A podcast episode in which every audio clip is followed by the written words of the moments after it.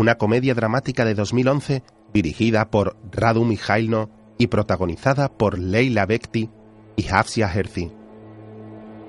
Sobre un fundido en negro aparece un texto donde se lee Cuento o historia verdadera. Cuento, claro. ¿Qué es verdadero en esta tierra? No estamos en la corte de un sultán, sino en una aldea norteafricana o árabe, o donde quiera que mane una fuente y se seque el amor. A cámara lenta se ve una pequeña y remota aldea situada en un valle.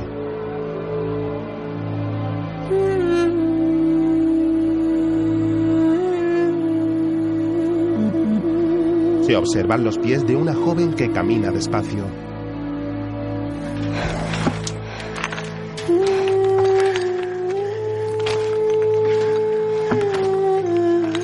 Varias mujeres caminan tras ella. Sus pies cansados revelan la pesadez del viaje a pie.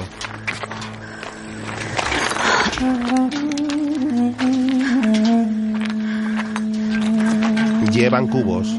Cada una lleva dos cubos unidos por un gran palo de madera que sostienen en su espalda.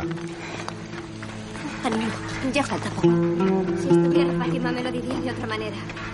Esmeralda, te pesa demasiado el trasero. Camina. Una de ellas se toca agotada su vientre. Está embarazada. Mientras usan el agua en un parto.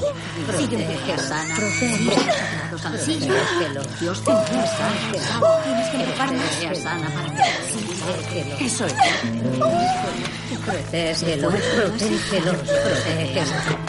Posteriormente, las mujeres continúan llevando los cubos. Caminan con dificultad por el escarpado paisaje.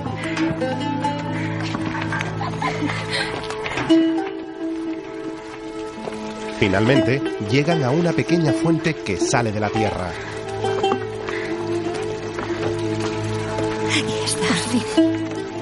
Una de las mujeres se acerca y mete una mano bajo el chorro de agua. Luego se toca el cuello para refrescarse. Otra de ellas hace lo mismo. Se echa agua en las manos y se moja la cara.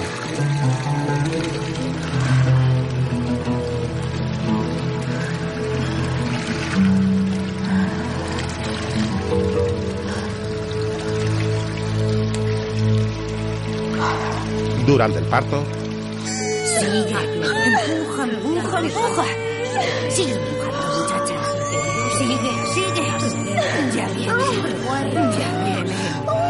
las mujeres se enjuagan las manos y la cara en el caño de la fuente. De repente, una de ellas salpica juguetona a otra con el agua. Todas hacen lo mismo y se salpican riendo.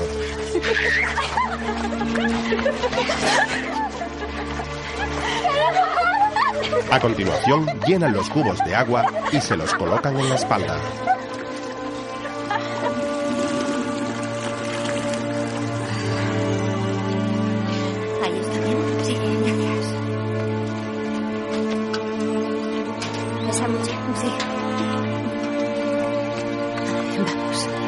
Una de ellas ayuda a la embarazada a colocarse los cubos en la espalda. Todas se disponen a emprender el largo camino de vuelta, aún más cargadas. De pronto, la embarazada tropieza con una piedra y cae al suelo de espaldas. ¿Te has hecho daño? Tranquila. La embarazada se mira el vientre preocupada. Más tarde, durante el otro parto, el niño ha nacido y la madre sonríe aliviada. Las mujeres mayores que la han asistido la miran sonriente. Mientras, la embarazada que transportaba el agua llora muy seria sentada en el suelo. Una compañera la abraza y le toca la cara. La sangre se precipita por las piernas de la embarazada y gotea en el suelo. Entre tanto, en la aldea, una de las ancianas que ha asistido el parto va a avisar a un niño que aguarda en la puerta de la casa. Corre a decirle Sham que es un niño. El niño obedece y la anciana vuelve a entrar. El pequeño corre a toda velocidad y se acerca a un hombre. Es un niño. Muy bien, doy gracias a Dios. Enhorabuena, es una bendición tener un hijo varón. Es una gran noticia, Isha. Gracias, gracias. Sois muy amables. Gracias. Más tarde, las mujeres de la aldea celebran la llegada del pequeño. Una de las ancianas lo saca a la calle mientras otras tocan instrumentos y algunas cocinan.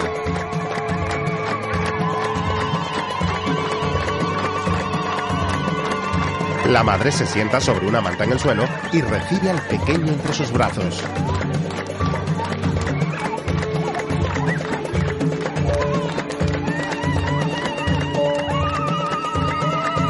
Mientras tanto, en la fuente, la mujer que ha abortado vuelve a llenar los cubos de agua sumida en la más profunda tristeza. La compañera que la abrazaba la mira muy apenada.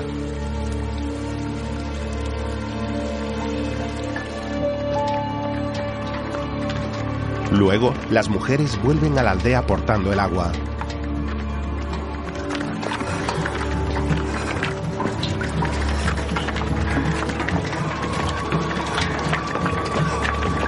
Una de ellas entra en una casa a la entrada del pueblo. Después llegan a la fiesta del nacimiento y saludan a la madre homenajeada.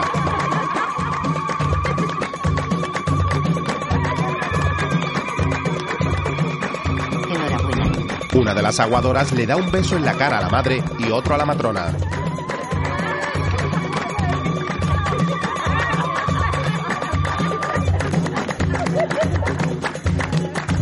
Las mujeres siguen divirtiéndose y bailando.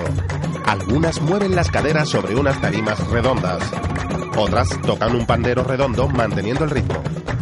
La compañera que abrazaba a la aguadora que ha perdido el niño se sienta en el suelo triste. Mientras, una anciana recita una oración de alegría ante el nacimiento del niño que agradece el Señor y cuyo estribillo es Gloria a la belleza.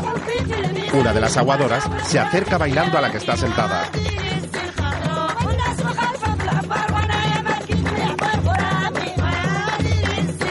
Esta no quiere levantarse a celebrar. De pronto, ve a su amiga portando los cubos de agua con su barriga aún hinchada. Intenta levantarse, pero la otra aguadora se lo impide. Entonces canta por encima de las demás una elegía por la pérdida del bebé que dice... Un niño muere en las entrañas de la noche. Yo te escupo vida. Ningún niño debe morir mientras yo viva. Es tu derecho, hijo mío. No debes morir. El agua de la vida, el agua la arrebata. La vergüenza paraliza las lenguas para que no expresen tragedia. Caen lágrimas negras e inundan el sediento suelo. Nuestra tierra es árida. Esa es la tragedia. El resto la interrumpe y canta a la felicidad del nacimiento de nuevo.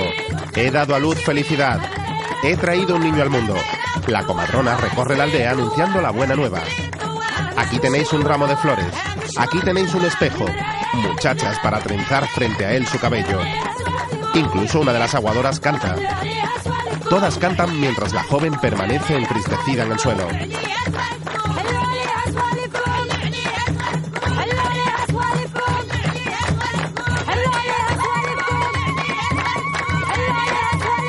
Por la noche, las aguadoras comen en familia de una gran olla. Los hombres llevan sombreros con linterna para iluminar la comida.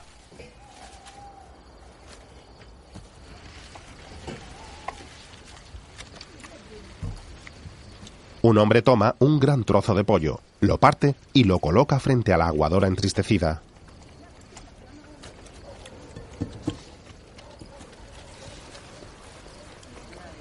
La otra aguadora lo ve.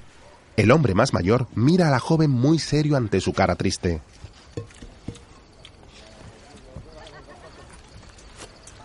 Leila, ¿no nos haces reír? ¿Qué es esto? ¿Un funeral? Lo siento, suegro. Hoy no estoy inspirada.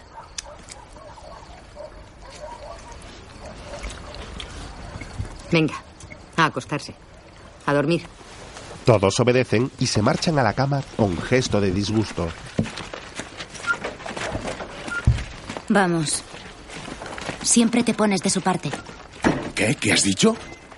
Cuando todos se van, a Leila le agarra la mano otra joven que está sentada a su lado.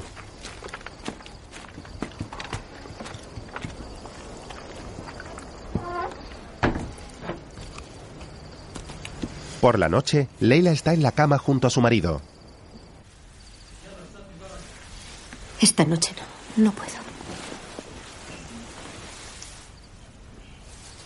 ¿No quieres tener un hijo? Leila asiente. Él la besa.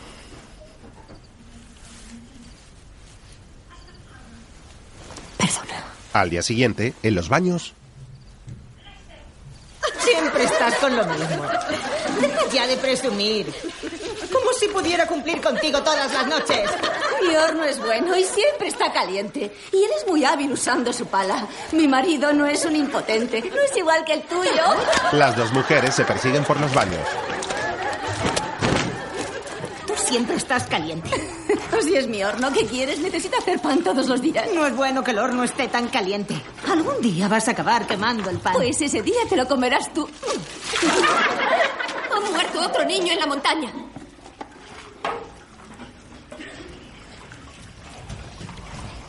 Leila, este no es sitio para hablar de eso. Sí, sí que lo es. Y como sabéis, no es la primera vez que ha pasado. Pero nadie hace nada, y aún menos los hombres. Leila, por favor, déjalo, no sigas. Lo dices solo porque tú eres estéril. Eso es mentira. Leila también perdió un niño allí arriba. No solo yo. Y Jasmina y Rashida. ¿A que sí? Y Mufida. Después de sufrir eso, encima nos acusan de ser estériles. Si algún día tengo una hija, no quiero que soporte eso. Cállate, forastera. Los hombres deben canalizar el agua hasta aquí como hacen en otras aldeas. El agua es para las tareas domésticas. Y las mujeres debemos ir a buscarla. Ha sido así desde el principio de los tiempos. Es una tradición de nuestro pueblo. No puedes venir tú y pretender cambiarlo. En el pasado, los hombres trabajaban en el campo y además iban a la guerra. Ahora la mayoría están en las ciudades y ya no tienen que hacer nada de eso. Se dedican a dormir, a tomar té o a jugar partidas de cartas. Que traigan el agua a ellos. Si mi marido va por agua, se pondrá fuerte y le dará alegría a este cuerpo. ¿Ahora no te da alegría? Mucha más de la que crees, envidiosa. Ya está bien. Una mujer mayor se pone en pie y todos la miran con respeto. No se meta usted en esto. Fátima, ya basta. Hablas mucho y dices insensateces. Siéntate. Leila ya no es una forastera. Ella se casó con tu hijo, tú la cogiste en tu casa y los demás la aceptamos en la aldea. Un día un francés me hizo una pregunta. Dijo, ¿cuál fue la época de tu vida en la que fuiste más feliz? Yo dije, hasta que cumplí los 14 años. Todas sabéis por qué dije eso. Simplemente porque a los 14 me casaron con un hombre. Conocí a mi marido la noche de bodas, porque nunca antes le había visto. Y como os pasó a vosotras, solo le vi el rostro por la mañana, al abrir la ventana. Porque no le vi por la noche cuando él me violó, en la oscuridad. Yo era un poco ingenua. Creía que un marido yacía en la cama junto a su esposa, le cogía la mano y le daba cariño. Mucho cariño. A los 14 años yo tenía dos hijos. Uno de 10 años y el otro de 11. Su madre había muerto. Seis meses atrás tras una larga enfermedad. A los 14 años pasé a ser de repente la madre de dos niños de casi mi edad. Después llevé en mi vientre a 19 hijos suyos. 12 murieron, dos de ellos arriba en la montaña, cerca de la fuente. Te recuerdo, Mufida, que te quedaste 12 veces y cinco de tus hijos murieron. Tú, por ejemplo, te quedaste ocho veces y se te murieron tres hijos. Tú tuviste, Yasmina, seis embarazos, ¿verdad? Y perdiste a tres hijos. Nos hemos acostumbrado a esa tradición, a que no lleguen a nacer la mitad de los niños que esperamos. Durante mucho tiempo yo fui una marginada. Incluso mi marido me quería repudiar. Entonces alegó que yo era estéril. Hoy, afortunadamente, tengo siete hijos y todos tienen buena salud, gracias a Dios. Así que, ¿cuándo podría haber sido yo feliz después de haber cumplido los catorce? ¿Cuándo? Leila tiene razón. Es verdad que ella viene de muy al sur, pero está claro que el viento del desierto le ha dado coraje para soplar, mientras nosotras contenemos la respiración. Los hombres deben traer el agua a la aldea. ¿Y cómo vas a convencerles de que lo hagan? Haremos una huelga. Una huelga de amor.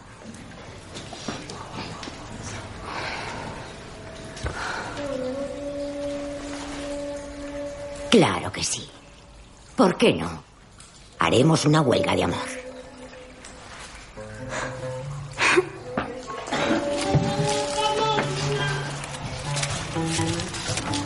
Mamá, nos vamos ya.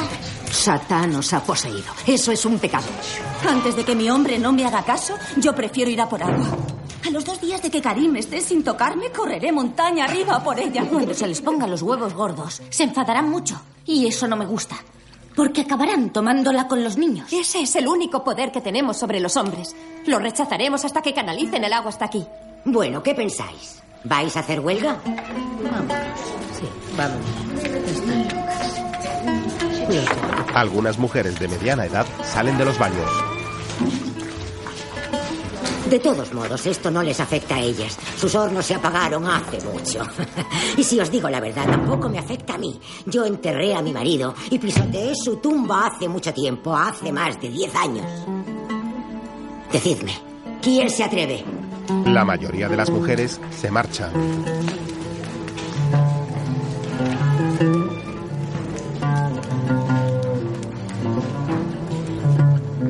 En otro momento, la anciana lleva un gran saco de paja junto a una joven. ¿Entonces nunca llegaste a sentir placer? ¿Nunca, nunca? ¿Y por qué te casaste a los 14 años si no le querías? Yo me casaré con el hombre al que ame. Seguro, solo con el hombre al que ame. Y haremos el amor al menos dos veces al día. Y solamente tendremos dos hijos. Y yo haré viajes mientras él los cría. Sí, seguro que sí. Y yo te regalaré mi burro y le pondré un sombrero en la cabeza como si fuera un turista. Y cargará con tus maletas allá donde vayas. Mientras, en el bar, Una huelga de amor. Dicen que todas las puertas y ventanas estarán cerradas a cal y canto, que el gallo grande y malo no entrará y que las gallinas podrán dormir tranquilas. Oye, pues a mí no me ha afectado. Anoche me invitó a su gallinero. Está claro que el calor les ha afectado a la cabeza. ¿Por qué de repente se niegan a ir a por agua? No lo entiendo. Les va a dar igual armar jaleo. Las mujeres lo han hecho durante generaciones. El problema es que ven agua corriente en la televisión y creen que la necesitamos, pero no es verdad. Hola, Hussein, ¿cómo estás? Anda, ven a tomar un poco de té. A lo mejor un poco más tarde, gracias. Tengo que ir al monte a recoger unas hierbas. Es verdad. Donde haya unas hierbas, que se quite un té. Hay que tener cuidado con Leila. Ella es la que está detrás. Es absurdo. Ya lo dice el proverbio. Si siembras, la tierra te dará fruto, no se negará. No te lo dará si no hay lluvia. Y os recuerdo que llevamos 15 años de sequía. Entre tanto, Tienes que casarte con otra. Y a Leila la tienes que repudiar. Su matriz es estéril y hace la cuarta parte del trabajo que hacen tus hermanas. Tendrías que haberte casado con la chica que yo te escogí. Hijo, te lo he dicho miles de veces. No se hacen estas cosas por amor. No sé qué has visto en ella. Es una bruja. Va a ser tu perdición y nos traerá la vergüenza. ¿Qué es que nos oigo por la noche en el dormitorio? Y alguna vez os oigo por la tarde. Deja de espiarnos. Es mi esposa. Respeta a tu madre. ¡Sami! Hadnet te daría a su hija Nufisa. Dile tú algo. Ve a ver a Leila. más tarde, Leila y su marido están tumbados juntos. ¿Tú me quieres? Sí, y nunca te repudiaré. Yo jamás me casaré con otra. Eres mi princesa. Mi rebelde.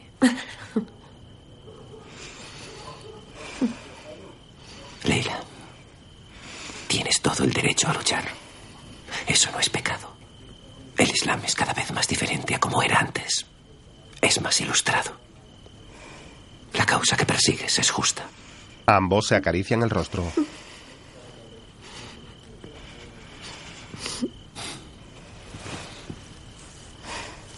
Más tarde, Leila está leyendo a escondidas con una linterna en la cabeza. ¡Leila! ¡Leila! ¿Dónde se habrá metido? Lo que sea, con tal de no trabajar. Cuando Fátima se ha marchado, Leila sale de la casa y camina por la aldea a ver a la anciana.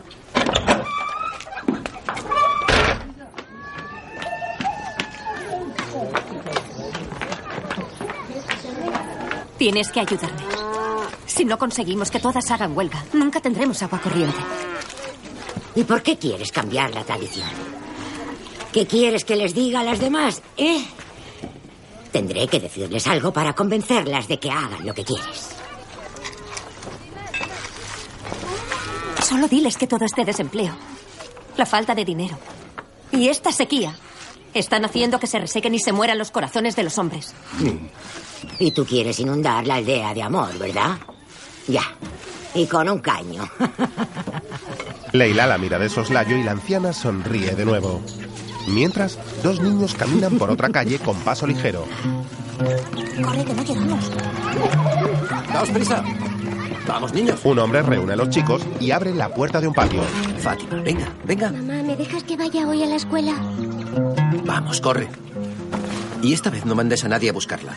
Tiene que quedarse en la escuela todo el día, como los otros niños. Eres un pesado, Sammy.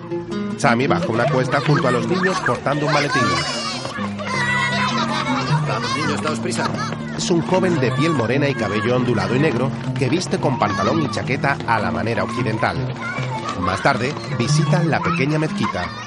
Imán, ayúdame. Convence a los padres para que envíen a sus hijas a la escuela. Convéncelos. Es necesario que vayan a la escuela pública. Así al menos aprenderán a leer y a escribir. Tienes que comprender que piensen eso y de todos modos qué bien les haría. Tú sabes bien cómo son las cosas aquí. Ellas son más útiles quedándose en casa con sus madres. ¿Más útiles? Si solo son unas crías. Si permitimos que vayan, luego querrán continuar sus estudios en la ciudad, querrán seguir estudiando en la universidad. Y vamos a ver, ¿quién pagará la matrícula? ¿Lo harás tú? ¿Y quién pagará el alojamiento? ¿Y si vuelven aquí embarazadas? Si se marchan todas, nadie haría las tareas propias del hogar. Sammy agacha su rostro resignado. Más tarde, los niños corren por una calle acercándose a un grupo de turistas que llega al pueblo. El imán se acerca a ellos.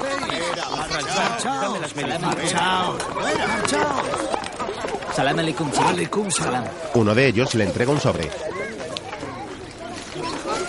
Vamos a usar este dinero para hacer mejoras en la aldea. Repararemos los caminos y pintaremos la mezquita. Os lo agradecemos. Poco después, los extranjeros están sentados alrededor de unos árboles con los hombres de la aldea. Las mujeres llegan bailando en fila ataviadas con vestimentas tradicionales.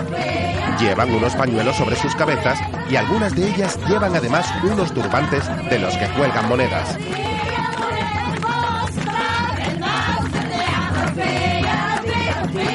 Cantan invocando a Dios, a quien culpan de haber separado el brillo del sol del de la luna. Amo mi tierra, mi tierra llena de vida, cantan en otras estrofas. La anciana de la aldea sale al centro y dice, en nuestra aldea los hombres fingen no saber. Nuestros antepasados estaban a la altura. Ay de vosotros. El resto corea, escucha a tu mujer.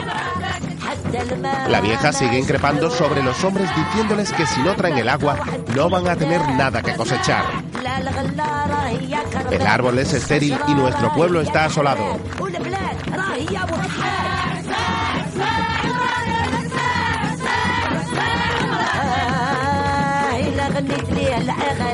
Se queja ahora de que los hombres jamás las escuchan. Sammy toca sus palmas y sonríe siguiendo el ritmo mientras el resto se mira entre ellos incrédulo.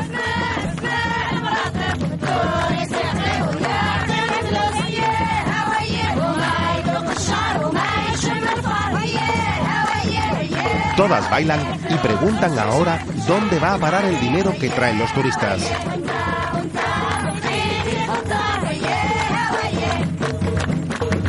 Los extranjeros las fotografían y aplauden al ritmo de la canción, ajenos a las súplicas de las mujeres que entonan ahora diciendo que si no traen el agua jamás podrán descansar.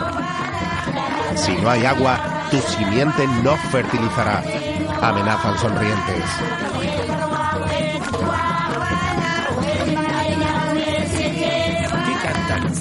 Están dando las gracias por su generosidad. La aldea está contenta. El representante del grupo de extranjeros pregunta a un joven sobre la letra mientras ellas siguen su baile.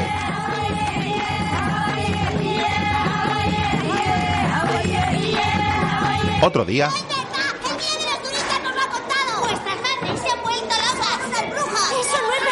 la de la escuela, los niños insultan y lanzan papeles a las chicas que acuden a clase. Sammy entra a la misma. Mira hacia sus alumnos muy serio y toma asiento en su mesa. Sentaos. Por la noche, una numerosa familia cena. Venga a comer. ¡Qué hambre! ¿Es verdad que mamá está en huelga de amor? El padre abofetea a la niña y sus hermanas permanecen calladas apartando sus cucharas del plato común. ¡Que comáis! Mientras, Sammy está en el dormitorio con Leila y se sienta a su lado ofreciéndole un libro.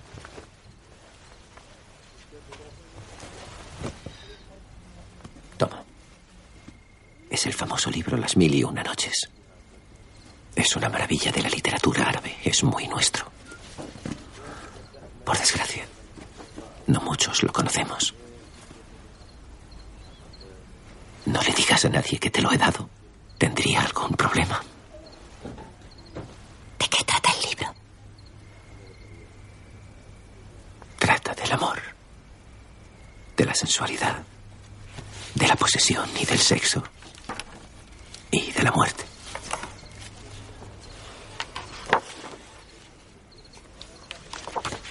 Princesa mía, no provoques a los hombres. No los pongas en tu contra. Debes tener cuidado. Leila, haz esa huelga, pero hazla con amor y con respeto. Ambos se miran enamorados y Leila se abraza a él cariñosa. Mientras, en el dormitorio de otra familia, Estate quieto. Quieto. Vas a despertar a los niños. Te voy a dar yo a ti huelga.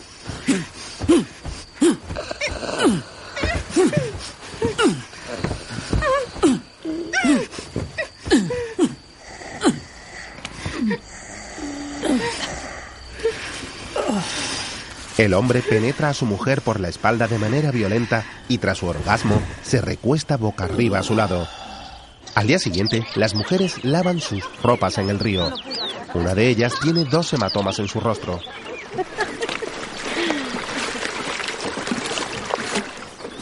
No sé por qué me miráis así. Me he caído por las escaleras. En los culebrones mexicanos las mujeres dicen eso cuando sus maridos les pegan. Aunque no tengan escaleras en la casa. Las tienen. Ellos siempre compran casas de dos pisos. Hemos acordado que estamos en huelga. La puerta de la bodega se quedará cerrada. No va a ser fácil, pero no hay que echarse atrás. No tenemos que ceder. Son unas palabras bonitas, pero para ti es fácil decirlas. Tú apenas arriesgas nada. Tu hombre te quiere. Ponte en nuestro lugar. No cuesta rebelarse cuando uno es rico. Leila agacha su rostro sintiéndose culpable y el resto prosigue su tarea sin atreverse a mirar a ninguna de ellas. La anciana dirige su vista hacia la joven y comienza a cantar.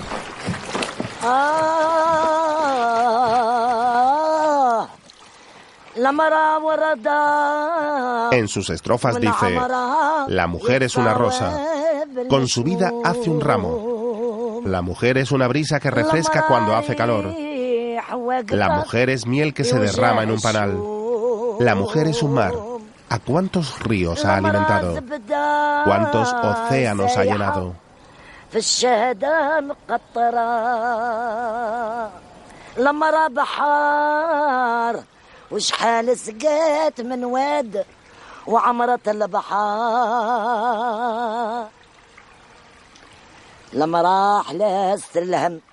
Ahora inicia otra serie de versos de quejas. La mujer es un felpudo pisoteado por todos. Es como un animal, la bestia de carga del hombre. Para agradarle, hace todas las tareas como el burro que carga con lo que le echen. Ay de vosotras, estúpidas, dirigidas a bastonazos. Si ellos están ciegos, mirad ahora por dos. Erguid la cabeza como bandera si no queréis ser devoradas.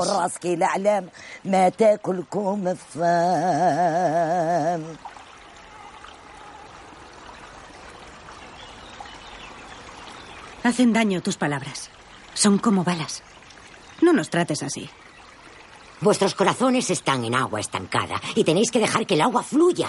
Si cedéis ahora, ellos ya nunca os volverán a mostrar respeto. Despertad ya vuestros corazones cobardes. Demostrad que tenéis sentimientos y que tenéis valor. Si no lo hacéis, os quedaréis atascadas en el barro. Conseguiremos el agua corriente, os lo aseguro. No debemos ceder. Leila tiene razón. Muchas hormigas pueden con un león.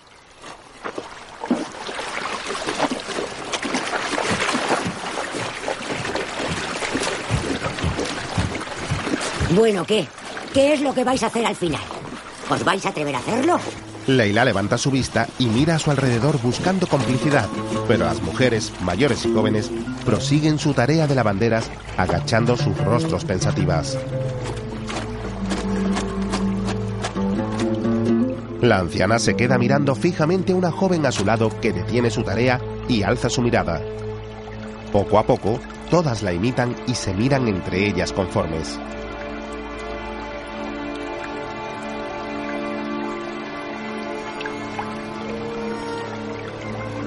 Por la noche, Has iniciado una guerra. Te van a convocar el imán y el sheikh. ¿Y sabes de qué van a acusarte? De citar el Corán. Sí, supongo. Y sabrás defenderte. Tienes que estar preparada. Sami se sienta con su mujer abriendo el Corán y ambos se colocan sobre su cabeza unas linternas que se sujetan con una cinta para leer juntos.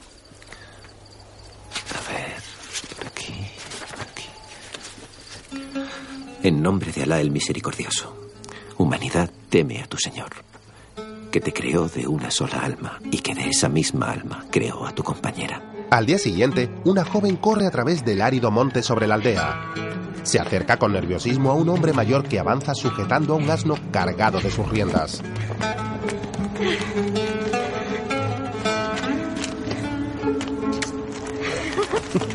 Este le entrega una carta y ella le da un beso en su mejilla con gesto contento. Luego se marcha con celeridad y baja la montaña mientras el rústico mensajero prosigue su camino. Al poco, la joven llega al pueblo y entra en una casa. Leila, La mira sintiendo con alegría y Leila se levanta para seguirla hacia otra habitación. Un poco.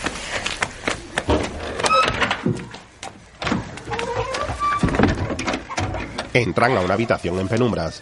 Leila se coloca su linterna sobre la cabeza y toma la carta para leerla.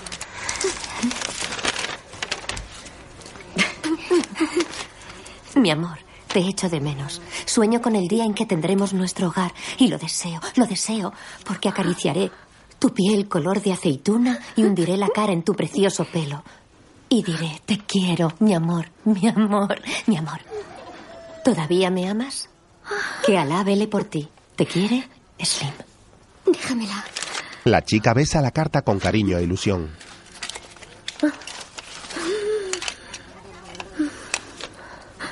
Contesta. Tengo trabajo. Ya lo haré mañana. Mientras, la anciana realiza una cura a un bebé. Calla. Unta su mano con una mezcla y la calienta sobre unas brasas de carbón. Tranquilo. Una mujer sujeta a su hijo y la vieja aplica el ungüento sobre el vientre. Cálmate, cálmate, se te va a pasar. Eso es. Cálmate, cálmate, cálmate. La madre es la señora de numerosa familia a quien su marido maltrata y viola cada noche.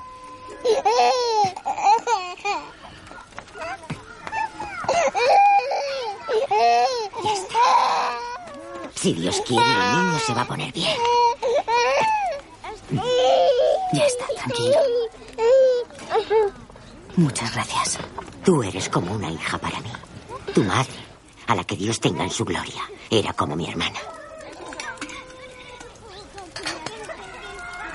Tienes que ayudarme. Yo no soy una mujer fuerte. No tengo fuerza para resistirme a mi marido. Él me toma todas las noches y me hace daño. Y temo que llegue a despertar a los niños. O sea, que estás incumpliendo la huelga. La mujer acuna al bebé y agacha su rostro resignada. Escucha. Coge ajo y chile y flótatelo por todo el pelo. Le provocará estornudos y el olor le repelerá. Además, ponte pantalones con un cinturón que sea difícil de quitar. Y si nada de esto funciona, cada vez que se te arrime, levántate a tapar a tus hijos y luego llévate a uno a la cama. Para que no sospeche, le dirás que el niño está un poquito enfermo. Y si aún así no funciona, ya intervendría yo.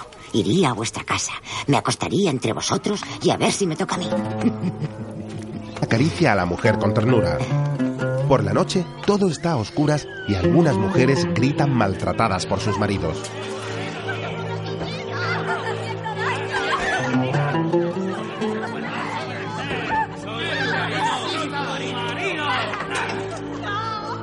Mientras, el marido de Barbas que abusa de su mujer está despierto a un lado de la cama mientras dos de sus hijos duermen entre ellos. Se levanta, se viste y acude a la calle donde otros hombres se reúnen. No puedo dormir. Y es que no entiendo esto.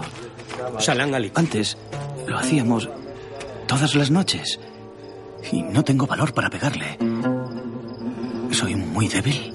Tienes que pegarle aunque sea sin motivo. No des un paso atrás. Nunca. Un joven esposo mira disconforme al hombre de barbas. Al día siguiente, Leila teje junto a la joven de la carta. Yo creo que deberías escribirle tú. ¿A ti te sale mejor? Apenas habéis adelantado. Claro, os pasáis todo el día chismorreando. Habría que hacer huelga para que nos casemos solo por amor. Aunque por supuesto yo solo me voy a casar con Slim. Y también por la anticoncepción. Aunque Slim y yo solo vamos a tener dos hijos. Así podremos salir y viajar por ahí. Oye, cada cosa a su tiempo. Más tarde, las mujeres se reúnen en un patio y Leila lee un fragmento de su libro mientras preparan unas verduras. Se desprendió de sus velos y apareció tan desnuda como el día en que nació. Dios bendiga el seno que la llevó. Solo entonces, Nur se fijó en la belleza de la princesa. Su piel era tan blanca como el lienzo y su aroma era ambarino y dulce como el de la rosa. La tomó en sus brazos y exploró sus más hermosas intimidades, descubriendo una perla que estaba intacta. No tienes derecho a hacerme esto. ¿Me enciendes ahora y tengo que rechazar a Karim? No sé si voy a poder hacerlo. Esta historia me ha encendido el horno. Podría apagarlo con un baño, pero sería derrochar el agua, ¿no te parece? Leila, no tienes consideración. Después de escuchar eso, lo único que me apetece es ir corriendo a mi casa gritando: ¡Marido, baja y tómame aquí mismo! Solo intento educaros un poco. Solo eso. Esta historia es nuestra identidad.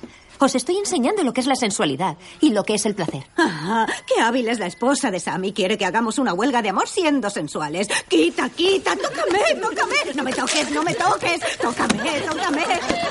Leila, tócame, tócame. Leila, tócame, tócame. Leila, tócame, tócame. Leila, tócame. De noche, ¡Déjala, papá! No, por favor. ¡Déjala ya! ¡Calla! Y vuelve a dormirte. No me pegues. Déjame ya.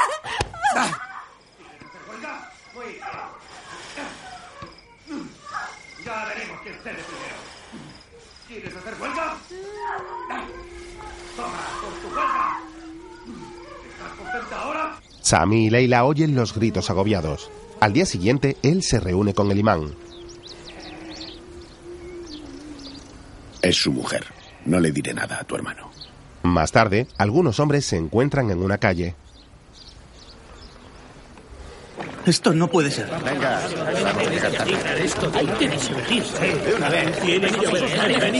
Acuden en tropel a la mezquita y se descalzan en la puerta. Sammy va hablando con su hermano a quien agarra del hombro.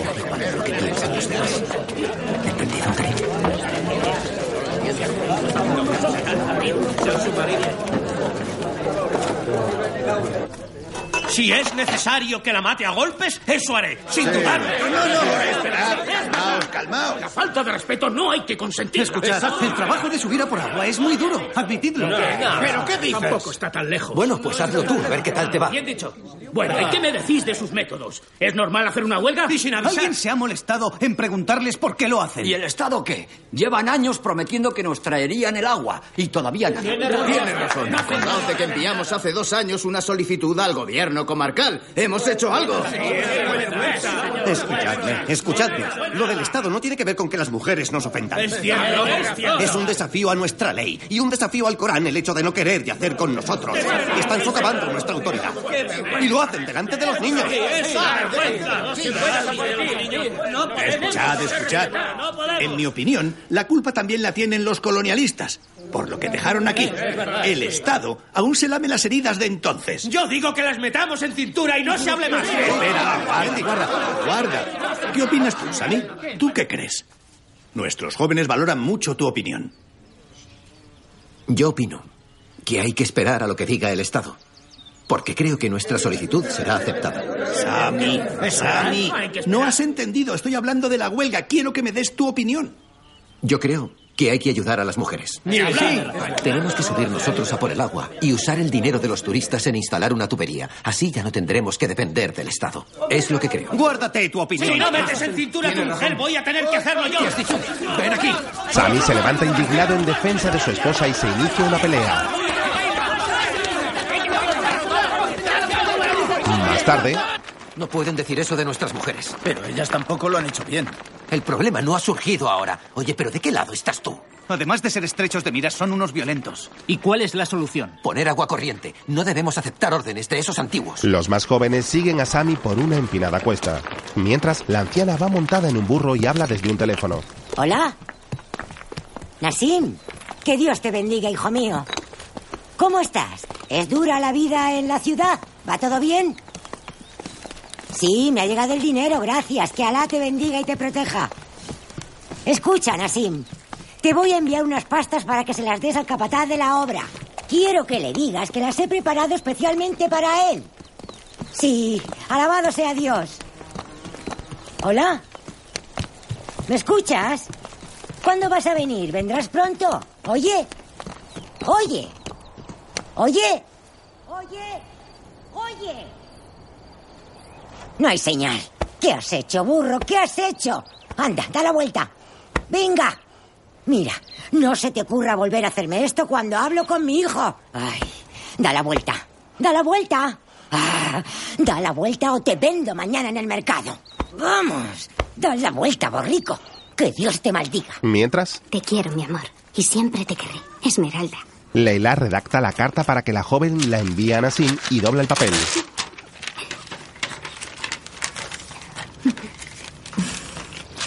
Poco después, Esmeralda corre hacia el cartero que camina por una montaña llevando a su burro de carga por las riendas.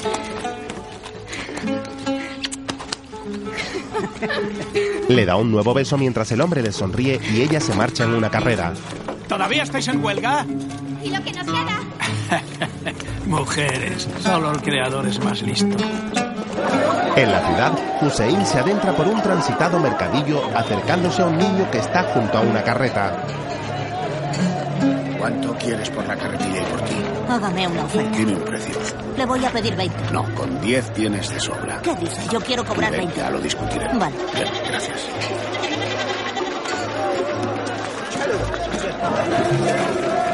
Quiero un kilo de cuscús. Póngame dos kilos. Realiza una compra y otro hombre llega. Salam aleikum. Aleikum salam. ¿Qué tal está tu hijo? Bien, pero no se va a casar con tu hija. ¿Pero qué dices? Si me diste tu palabra. Es una de las brujas. Cumple con tu promesa. Tu hija es una de las brujas. Pero bueno, ¿y qué le voy a decir a mi Tú hija? sabrás, me da igual. ¿Cómo puedes decirme Te eso? lo digo porque es la pura verdad. No tienes palabra. No te consiento que me digas Creía eso. que eras una no te lo persona de honor, consiento. pero ya ¿cómo veo que te no es verdad. No tienes honor. Mira, mejor me marcho porque si no... Y encima se enfada. Quiere que meta en mi familia una bruja para que nos traiga la desgracia a todos. Pues ni hablar. Más tarde, en la aldea, ¿Dónde está la bruja? ¿Tú sabes lo que has hecho? ¿Tú sabes lo que ojos! ¡Me he destrozado la cara! ¡Escupirte en la cara! ¡Estás en casa! ¡Está bien! ¡Estás con ya! ¡Revienten tirándoles la vida a los demás! ¡No tienes derecho a hacer lo que has hecho! ¡Me has destrozado! ¡Me has destrozado! ¡Me das asco! ¡Te voy a arrancar los ojos! Ya ¡Me está das bien. asco! ¡Callaos! Tú ve a tu cuarto.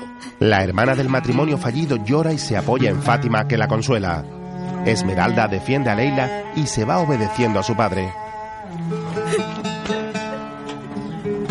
Ella respira angustiada ante los golpes recibidos y agacha su rostro con furia. Se quita el pañuelo arrancado de su pelo y Sammy la contempla serio.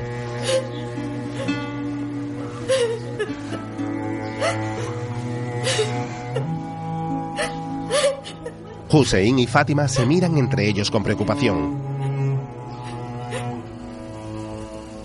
Por la noche, Hussein, un hombre anciano con bigote y pelo canoso, está sentado en el patio común y mira hacia el frente con gesto reflexivo.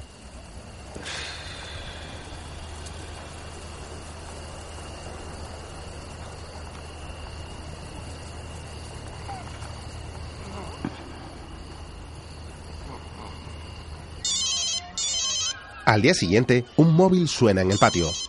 El teléfono está colgado de un cable que discurre de un lado a otro. Fátima se acerca al mismo. ¡Leila! ¡Teléfono! La joven sale desde su casa y se acerca para atender la llamada. Fátima la mira de reojo y luego se va. Diga. Leila, mi pequeña, ¿qué tal estás? Mamá, qué alegría me da oírte. Yo estoy bien. ¿Tú qué tal estás? Te echo de menos. ¿Y papá? Todos estamos muy bien, gracias a Dios. ¿Y el abuelo y la abuela? Por favor, dale un beso de mi parte. ¿Y cómo están Marwan, Hafsi, Ahiam y Khalid? Todos están bien. No sabes qué alegría. Me encantaría poder verte a ti y a toda la familia. Me encantaría ir al pueblo. Has hecho mucho de menos. Y nosotros a ti. Llamo con el móvil de tu hermano. Dice que tengo cinco minutos. ¿Es verdad eso que he oído? ¿Es verdad lo de la huelga de amor, hija? No te da vergüenza. ¿Por qué haces eso? ¿Qué va a pensar la gente? Todo te nos costó mucho. No fue fácil para tu padre reunirla.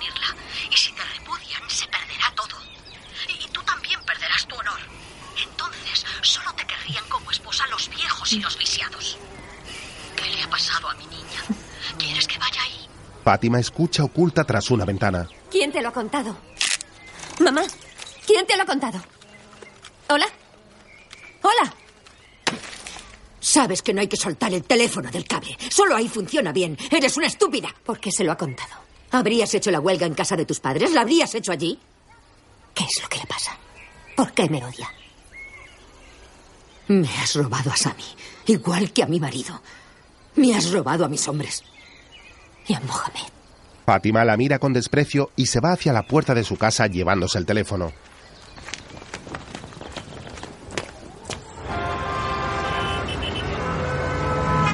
Entre tanto, en la ciudad, Sammy camina por una concurrida calle portando su maletín. Cruza la misma con cautela y al poco se reúne en un despacho con un señor que revisa unos documentos. De modo que quieren agua corriente. La solicitud se presentó hace ya dos años. ¿Y por qué razón quieren cambiar una tradición tan antigua? Lleva funcionando bien desde hace muchos siglos. A que ustedes no se mueren de sed. Existe otra prioridad. Seguro que usted lo sabe. La luz. Lo sé. Hace un año instalaron los postes, los contadores e incluso los interruptores, pero no hay electricidad todavía. Es sorprendente que eso le extrañe a un hombre culto como usted. ¿Sabe usted que el coste de la electricidad va ligado al precio del petróleo? ¿Sabe lo que llevamos gastado en toda esa infraestructura que hay en su aldea? Otras aldeas no tienen nada de eso. Todavía. Suponga que sus mujeres, después de tener electricidad, tienen agua. ¿Sabe lo que querrán luego? Sus mujeres les pedirán que les compren lavadoras. Y ya sabe lo que cuestan. Y no es solo eso. ¿Sabe qué harán durante todo el día en vez de lavar la ropa? Estar de cháchara. Estar pegadas al teléfono como en esos culebrones mexicanos. Imagine cómo serán sus facturas telefónicas. De verdad, créame. Cuanto más tiempo tarden en tener electricidad y agua corriente, mucho mejor. Sammy regresa a la aldea y camina cabizbajo hacia su casa. Entra al patio donde Hussein está sentado. Sammy. Se acerca a él y se descalza para tomar asiento a su lado. Salam alaikum.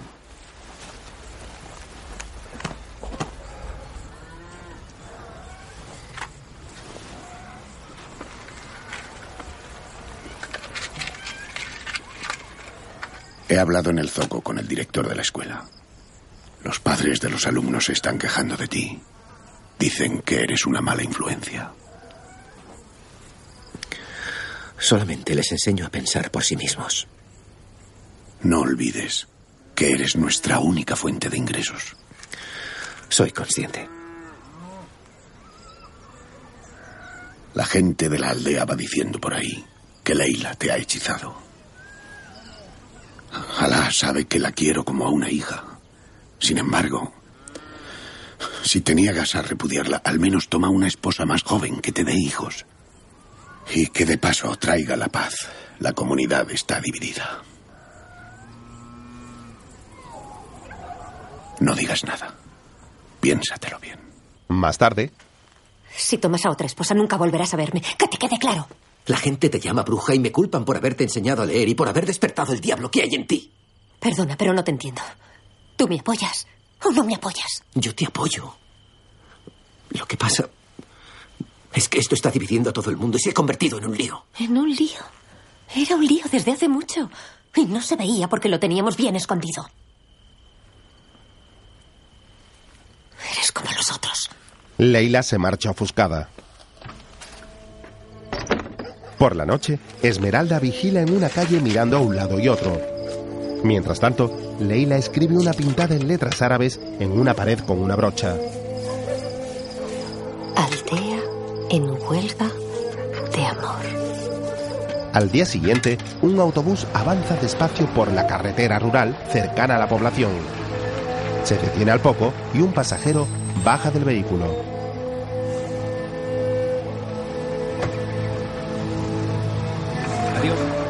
El turista camina subiendo un risco. Mientras, los hombres borran la pintada en la aldea. ¿Quién lo habrá hecho?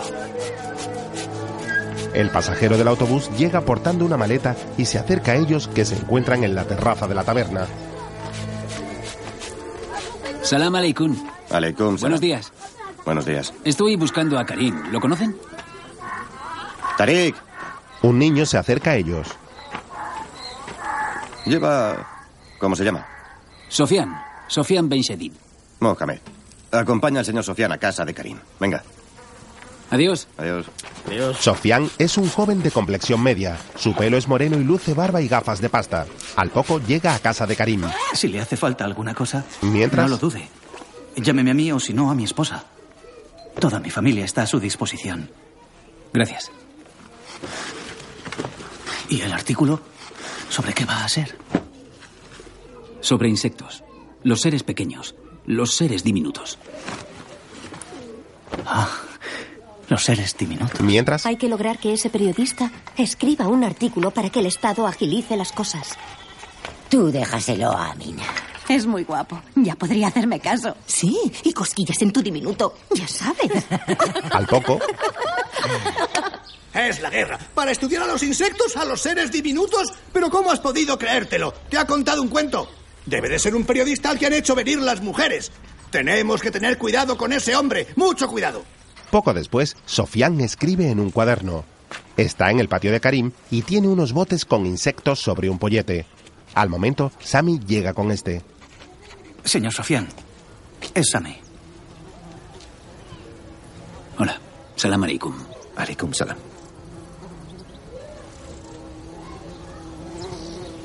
Usted puede informar de lo que está pasando aquí. Hay demasiados pueblos que carecen de agua y de electricidad. Es algo que debe saberse. Solo me interesan los insectos, no la política.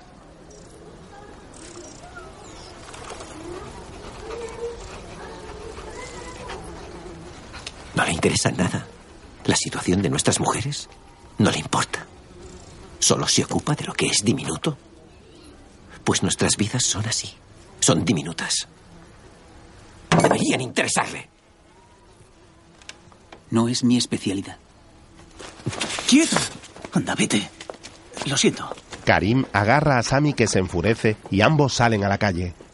Nos mira por encima del hombro. Es el estirado hombre de ciudad entre los pobres aldeanos. Ya, pero me ha alquilado una habitación y necesito el dinero. Mientras, la anciana llama a una puerta. Quiero ver a Leila. Entre. No, mejor dile tú que salga. Fátima se acerca a la puerta. ¿Cómo está?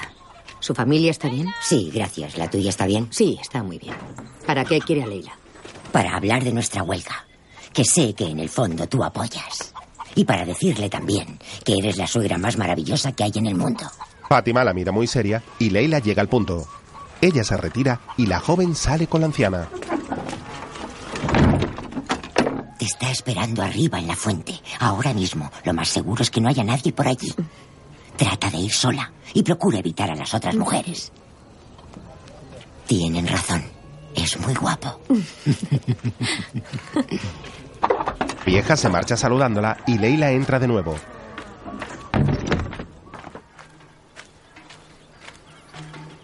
Poco después, camina a solas hacia la fuente. Carga con dos cubos grandes de latón sujetos por sus extremos a un semiarco de madera que lleva sobre sus hombros.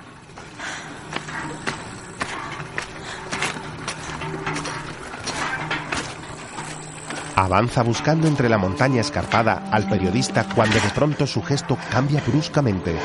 Lo mira atónita y da media vuelta para marcharse. ¡Leila!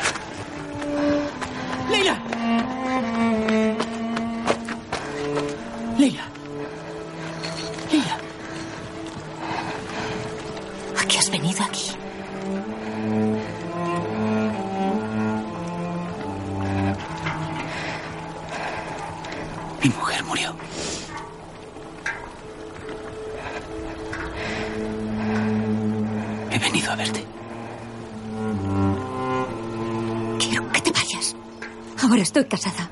Lo mira con desprecio y se marcha cuesta abajo con celeridad.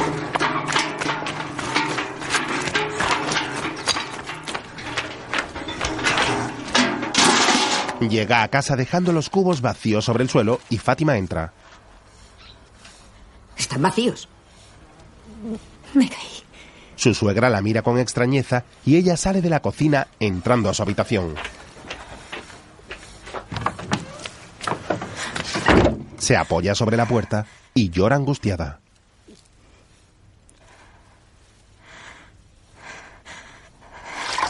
Al rato, la anciana lava los platos en su casa y Leila llega.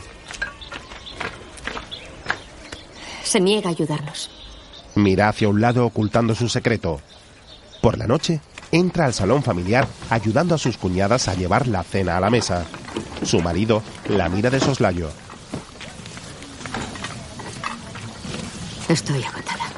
Fátima mira a su marido con gesto cansado mientras Hussein sigue mirando al suelo. Las chicas colocan las bandejas sobre la pequeña mesa circular y toman asiento junto al resto para cenar. Luego, en su habitación, ¿Hay algún problema? No, solo estoy cansada. No traerán el agua hasta aquí. El periodista no quiere echarnos una mano. Es un blando, un snob de ciudad, que nos mira por encima del hombro. Esto se pondrá violento. Cuando los hombres no puedan soportarlo más, espérate lo peor.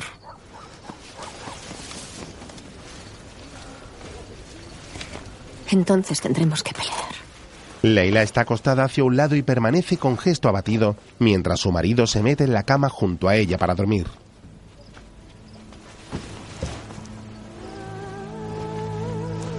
Al día siguiente, algunas mujeres de edad avanzada están junto a la anciana sentadas al sol.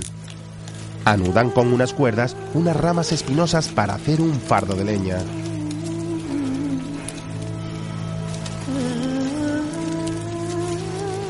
Sus manos se muestran castigadas por las duras labores. Algunas se hacen cortes con las espinas y astillas de las ramas y sangran levemente sin retirarse de la tarea.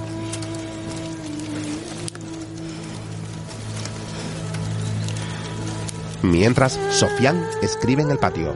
Uno de los efectos de la sequía es la desaparición de un gran abanico de insectos. Algunos, sin embargo, logran sobrevivir e inician una búsqueda frenética de un recurso indispensable, el agua. Pero cuando estos seres diminutos pierden su diversidad, se extinguen. Es la muerte de lo diminuto. Deja la pluma sobre la mesa y retira muy despacio el cuaderno en el que escribe. Bajo el mismo tiene una fotografía de Leila que contempla fijamente. Mientras, ella pela unas patatas en la cocina y Esmeralda llega. ¿Escribimos, Slim? Al poco, ambas se esconden para escribir la carta. Necesito verte, mi amor. Ya llevo tres meses y seis días lejos de ti y tengo necesidad de verte. He pensado que podrías venir. ¿Por qué no vienes tú? Te necesito. Necesito que estés a mi lado. Ya no puedo soportar esto. Despacio. ¿Por qué no vienes? ¿No te lo permiten? ¿Te están vigilando? Quiero verte, mi amor. Necesito estar contigo. Te quiero mucho, Slim. Esperaré todos los días en nuestro sitio secreto. Esmeralda.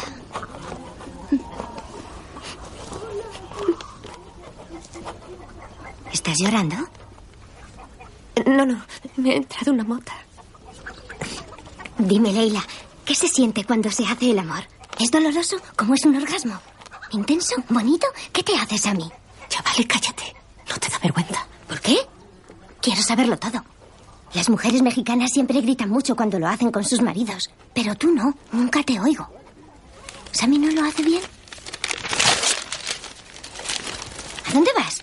Cuéntamelo. Leila. Leila se marcha del cuarto y baja unas escaleras para ir a solas a la terraza. Fátima la ve y se oculta tras un muro para espiarla. Leila. Hussein se encuentra bajo un sombrajo de cañas sentado en el suelo frente a una pequeña mesa. Ella se acerca despacio.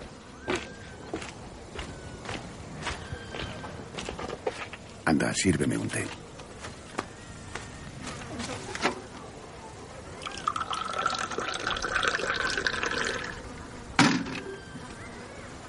Siéntate. Obedece a su suegro y toma asiento a su lado mientras él bebe unos sorbos del vaso de té que luego deja sobre la mesa. Leila. Te aconsejo que no les declares la guerra a los hombres. Mi padre y mi abuelo fueron a la guerra contra los colonialistas para defender a nuestra tribu y a nuestra familia. Y también para defender la fuente que hay allí. Mientras hacían eso, las mujeres y los niños estaban a salvo. Pero muchos hombres murieron. Y también se fueron a cazar lejos para poder traer comida a nuestra comunidad. La vida aquí nunca fue muy fácil. Eran guerreros. Guerreros muy valientes que no dudaban en arriesgar sus vidas por sus familias. Yo mismo y otros muchos nos vimos obligados por culpa de la sequía a marcharnos lejos de aquí. Conseguir comida era un sacrificio. Sin embargo, nunca os pedimos a vosotras que hicierais nuestro trabajo. Nosotros hacíamos lo nuestro y vosotras lo vuestro, como marca la tradición. Estos tiempos son muy parecidos. Estamos sufriendo esta sequía que no permite que crezca nada. Ya no hay trabajo para nadie. Ni hay guerra.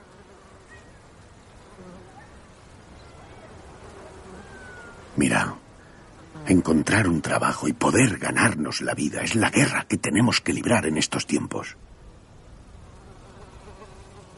Dime una cosa. ¿Crees que siendo así nos interesa tener una guerra con vosotras? ¿Lo crees? Ahora no hay ninguna necesidad de proteger el hogar. No es necesario ir a la guerra por él. Lo que tenemos que hacer es vivir en él en paz. A las mujeres, la paz no nos asusta.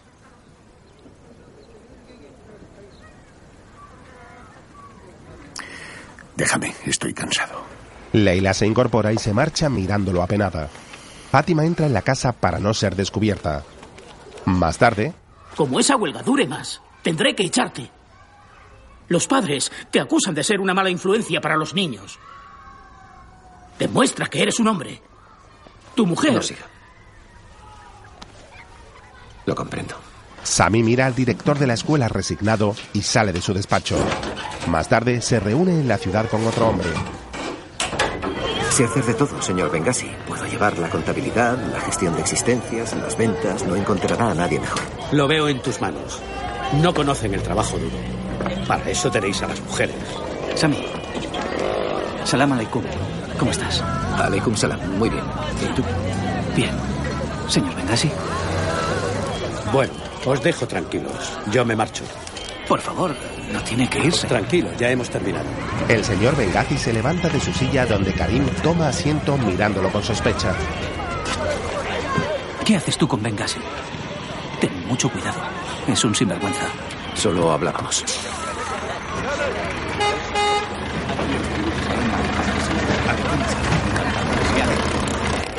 Sammy, somos amigos. Aunque antes éramos más amigos.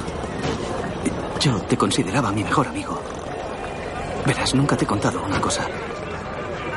Pero lo haré ahora. Dejé de hablar contigo durante un tiempo porque te dedicaste a tratarme como si fuera idiota. Eras demasiado arrogante. Siempre estabas el primero de la clase. Eras el alumno que siempre lo sabía todo. Y eso te llevaba a menospreciarme. Yo deseaba ser escritor. ¿Lo sabías? Quería ser como tú, o mejor que tú. Sin embargo, que te metieras conmigo hizo ver a mis padres que jamás sería como tú. Me dijeron que tenía que dejar los estudios. Así, sin más. Una mañana, mi padre me llamó, me quitó la mochila de los hombros y dijo, se acabó la escuela. Eso fue todo. No dijo más. Jamás olvidaré eso.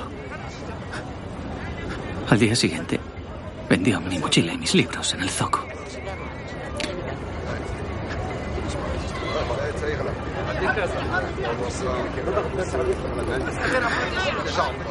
Me alegro de habértelo contado. Ah, salam aleikum. Aleikum salam. Sami permanece con gesto afligido mientras Karim se marcha. Más tarde, el viejo autobús recorre el camino cargado de maletas sobre el techo del mismo.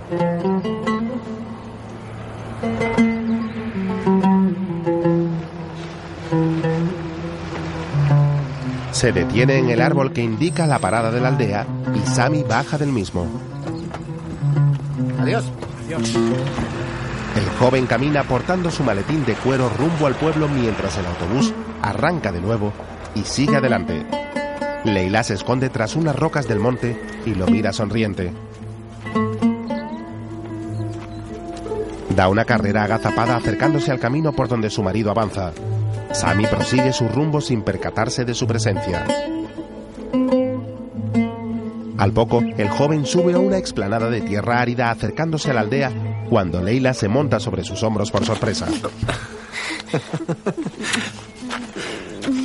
¿Ya ha terminado la huelga? Ella lo besa en su frente y baja de la espalda colocándose frente a él. Acaricia sus mejillas con dulzura y solloza enamorada. ¿Qué te ocurre?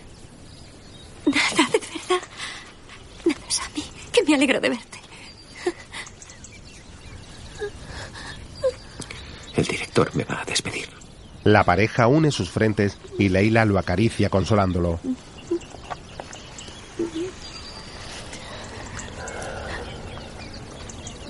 Más tarde, dobla ropa en su habitación y Esmeralda entra sentándose sobre la cama con gesto de dolor.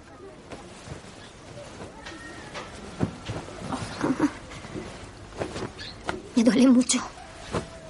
Deja de quejarte y ven a echarme una mano. Te he dicho que me duele mucho. Solamente tienes la regla, nada más. Pues estoy harta de tener dolor, estoy harta de la regla y de los malos humores, estoy harta de todo. Cállate ya. Eres una mujer y debes sufrir en silencio como hacemos todas. Y no se debe hablar de eso. Tú estás en huelga de amor y hablas de eso. No lo entiendes. De lo que no hay que hablar es de la regla. Déjame sola.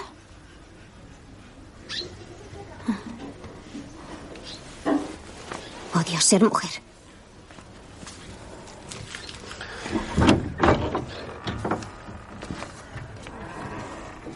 Esmeralda se va y Leila queda a solas. Entre tanto, Son 30 mujeres y todas muy piadosas. Vendrán y se casarán con los hombres de la aldea. Hemos informado al gran muftí de esta decisión tan sabia. Le dijimos también que hablaríamos con un hermano, con un líder de la comunidad y seguidor del profeta. Un árabe con chilaba blanca ofrece al cheik un Corán y un sobre. Recibirles a ustedes es un gran honor para todos. Mi casa está abierta para gente tan noble. Que Alá les guíe. Que nos guíe a todos. Sírvanse. Los hombres toman té. Más tarde, Leila está a solas en un monte y corta ramas secas espinosas con una azada.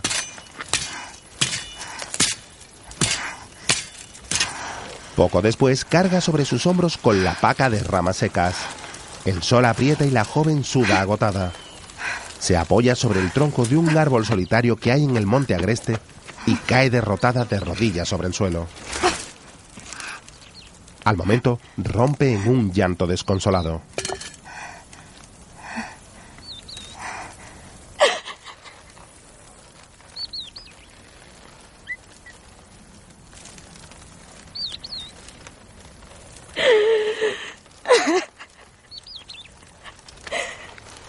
Déjame que te ayude. Sofía la agarra de su brazo y ella lo aparta incorporándose. ¿Qué quieres de mí? No te bastó con lo que me hiciste. Leila, yo te quiero. Siempre te he querido. furia y se marcha de inmediato cargando la pesada alforja que la hace tambalearse de un lado a otro. Por la noche está en la cama con Sammy.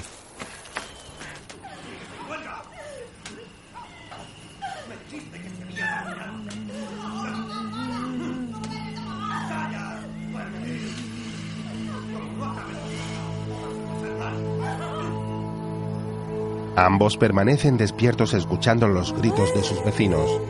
Al amanecer, Sammy duerme plácidamente y Leila sigue despierta, mostrándose intranquila.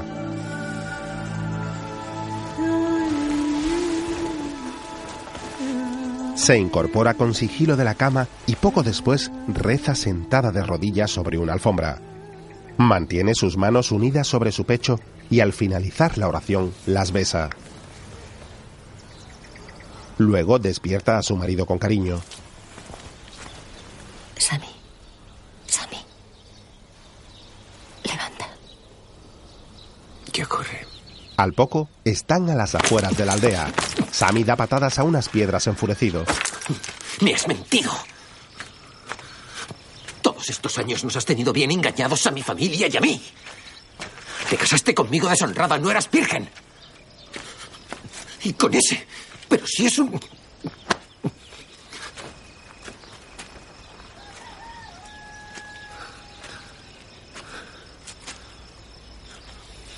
¿Qué has hecho? ¿Cómo has podido? Yo le quería. Estaba muy enamorada de él. Es verdad, yo le amaba. Fue bonito. Lo más bonito que tuve en mi vida. Hasta que me dejó y te conocí a ti. Yo tenía 15 años. Nos veíamos en secreto. Siempre lo rechazaba. Solo nos besábamos. No quiero saberlo. Yo quiero que lo sepas. Quiero contártelo. Nos queríamos mucho y nos deseábamos. Sentíamos mucho el uno por el otro. Cállate. Prometió casarse conmigo, pero se casó con otra mujer, una de la ciudad. Su madre la escogió para él. Era un gran futuro, una gran familia, una gran fortuna. Y yo era muy poca cosa. Basta. Cállate. Todo ha terminado. Se acabó. Te mentí por miedo que me rechazaras. A que lo hiciera tu familia. Lo hice por amor. ¿Lo entiendes? ¿Crees que es fácil? No deja de ser una vergüenza. Te sientes sucia. ¿Tú crees que estoy satisfecha? Siento haberte mentido, Sammy. Te quiero, sí. Y mucho. Te voy a querer toda mi vida, Sammy. Él rompe en un llanto silencioso y le agarra su mano impotente.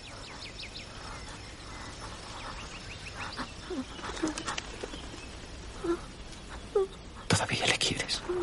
Leila lo mira frunciendo su ceño entre sollozos y se marcha llorando con desolación.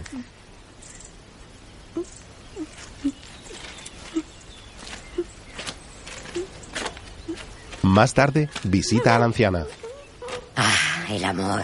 El maldito amor. Yo también estaba enamorada de un chico cuando mis padres me casaron con otro. Siempre lamenté no haberme fugado con él.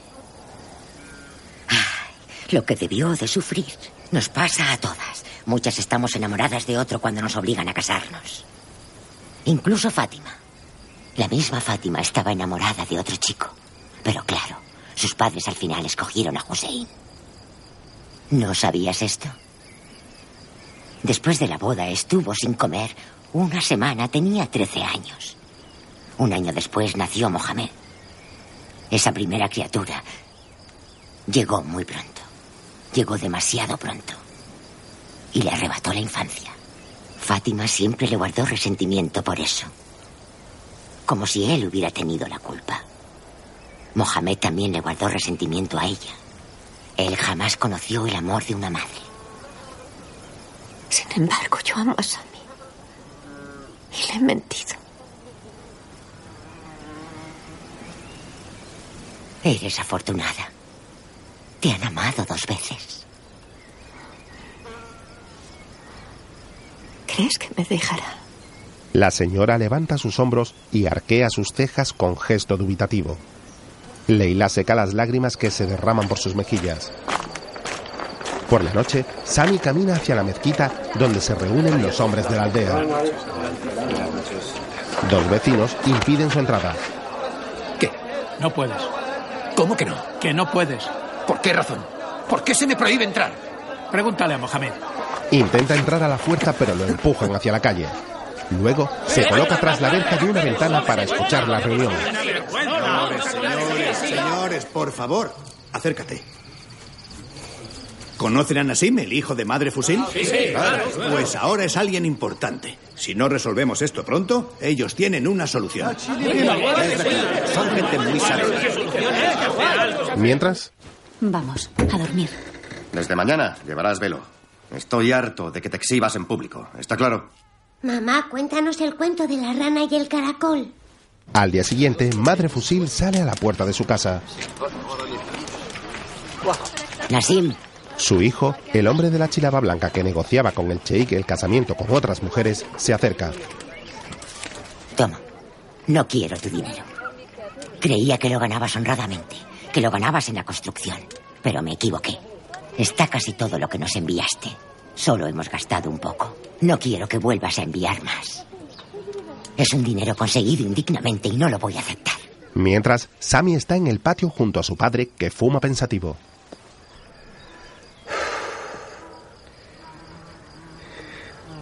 No la repudies. Y no le comentes esto a nadie. El joven permanece cabizbajo y decepcionado.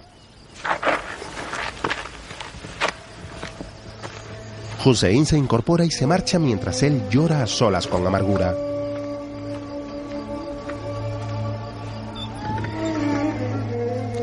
Más tarde, Leila acude al cartero. Le entrega una carta que él guarda en su zurrón y ella se va rauda. Esmeralda la descubre oculta tras unas hojas de cactus y al poco es ella quien se acerca al mensajero del burro. Este la mira sonriente mientras le entrega la carta. ¿Qué te pasa? ¿No estás contenta? Dame mi beso. No es Slim el que te da las cartas, sino Leila. ¿Por qué? No sé de qué hablas. Tengo que irme, dame el beso. No va a haber ningún beso y confiésalo. Os he visto a los dos. Él la mira muy serio, agacha la cabeza y se marcha tirando del burro. Esmeralda lo mira alejarse. Más tarde, va a ver a Leila. Ya sé que le das tú las cartas. no las escribes, Slim, las escribes tú. ¿Por qué? ¿Por qué? Dímelo. Dímelo. Dímelo. Deja ya de dar voces. Slim me las da a mí. Desde que le vio su madre. Es por precaución, solo es por eso. ¿Y por qué razón no me las das tú a mí? Porque no besarías al vendedor ambulante y conviene tenerle contento. Venga, vámonos. Leila y Esmeralda se marchan y caminan por la aldea. Leila avisa a las mujeres. ¡Ya es hora!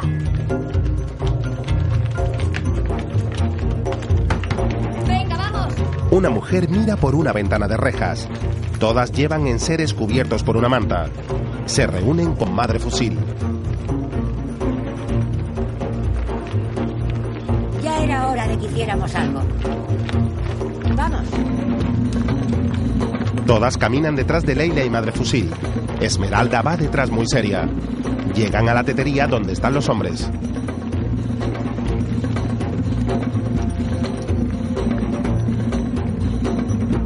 Entonces colocan los enseres en el suelo.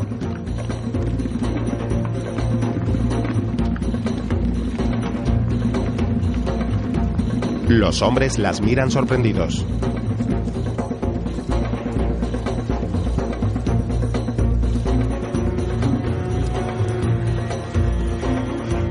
Mientras, las mujeres realizan una especie de escultura a base de ramas atadas con telas. Los hombres se miran entre ellos extrañados.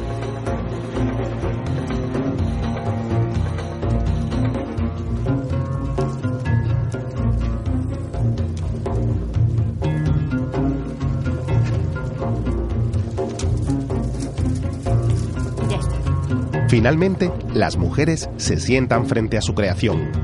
Han hecho un pozo con pequeñas ramas.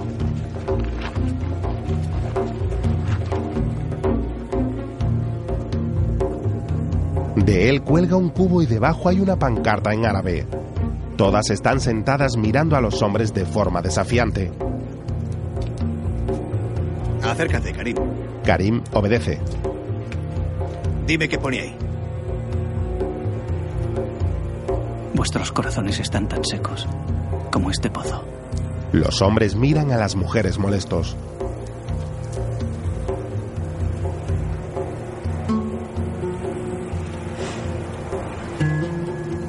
Leila mira a Sammy esbozando una sonrisa, pero este la observa muy serio. Entonces llega Sofian que sonríe a Leila. Sammy lo ve y contempla a su esposa lleno de celos. Leila muestra preocupación en su rostro. Sammy se levanta y se va molesto. Por la noche los hombres queman el simbólico pozo hecho de ramas.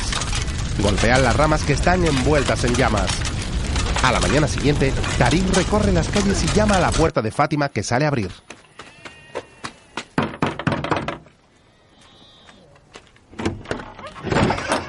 Salam aleikum, tía Fátima. Aleikum salam. El imán quiere que Leila se acerque a la mezquita. Ya se lo digo yo. Que Dios te bendiga. Saluda a tu familia. Sí. Adiós. Adiós. Fátima vuelve a entrar en la casa. Más tarde, Leila y un grupo de mujeres vestidas con túnicas de colores caminan por la aldea y pasan por delante del bar.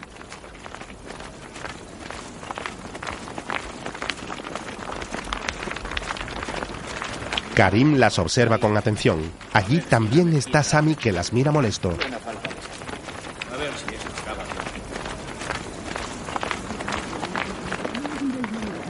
Mientras, en la mezquita, Oponerse a procrear, oponerse al amor, a la autoridad del padre o a la autoridad del marido es pecado. Supongo que sois conscientes de que esto ya dura demasiado. El Corán lo dice en el capítulo 4, Sura 38. Escuchad estas palabras y reflexionad sobre ellas. Las mujeres están obligadas a ser obedientes con sus esposos, puesto que el cielo las ha puesto bajo su custodia. Los maridos que sufran desobediencia de sus esposas pueden castigarlas, dejarlas solas en sus lechos y hasta golpearlas. las mujeres agachan la cabeza. Leila mira a Madre Fusil. Mientras, Sofián escribe en soledad al aire libre. La sequía va a ser eterna. O el insecto diminuto hallará la manera de encontrar agua en otra parte. De pronto, Sammy se acerca con un cuchillo afilado en la mano. Lo mira desafiante. Entretanto, Sentados. ellas obedecen. Por lo tanto, es aceptable que un marido pegue a su esposa, pero los golpes no deben ser violentos. Alá sabe lo que le pide al marido, sabe para qué debe servir ese castigo. El castigo debe ser instructivo y, desde luego, bien intencionado, como el manotazo que le da un padre a su hijo o el maestro a su pupilo. ¿Cómo es posible que hayáis llegado a estos extremos? Madre Fusil, yo creía que tú eras una mujer responsable, sabia y razonable. Leila toca a Fusil. Vuestros actos irracionales no les hacen ningún bien a los niños y por supuesto deshonran a la aldea. Yo soy el guardián de la ley, el orden y el respeto por el Corán. Así que es mi obligación recordaros vuestros deberes como mujeres y lo que marca nuestra tradición. Los hombres de la aldea, guiados por el Sheikh, han encontrado una solución radical. Piensan repudiaros a todas y traer a otras mujeres. Desconvocad vuestra huelga. Si regresáis enseguida a casa y esta misma noche abrís los brazos y los corazones a vuestros maridos, todo se olvidará. Tu hijo dice que estás librando una yihad contra los hombres. Él ha escogido el buen camino, el de Alá. Tú deberías seguir su ejemplo. ¿Una yihad contra los hombres? La yihad es contra la injusticia. Solo queremos que nuestra situación sea mejor. Es lo único que queremos. Mi hijo simplemente quiere ocupar tu lugar. ¿Lo sabías? Ha pagado al Sheikh y luego pagará a los demás con el único fin de lograr su objetivo. Y no sabría decirte de dónde procede ese dinero. Mientras, Me vas a matar. Por querer a la misma mujer. Y cuando haya muerto, ¿crees que Leila te querrá más? ¿A qué pretendes? Dímelo. ¿A qué has venido? No lo sé.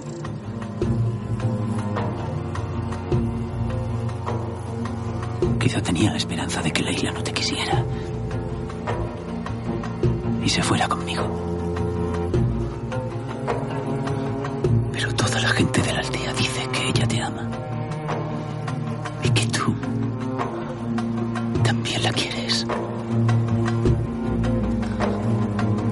amas con.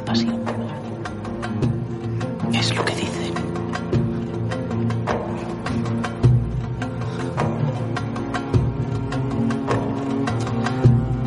¿Qué, qué hago aquí?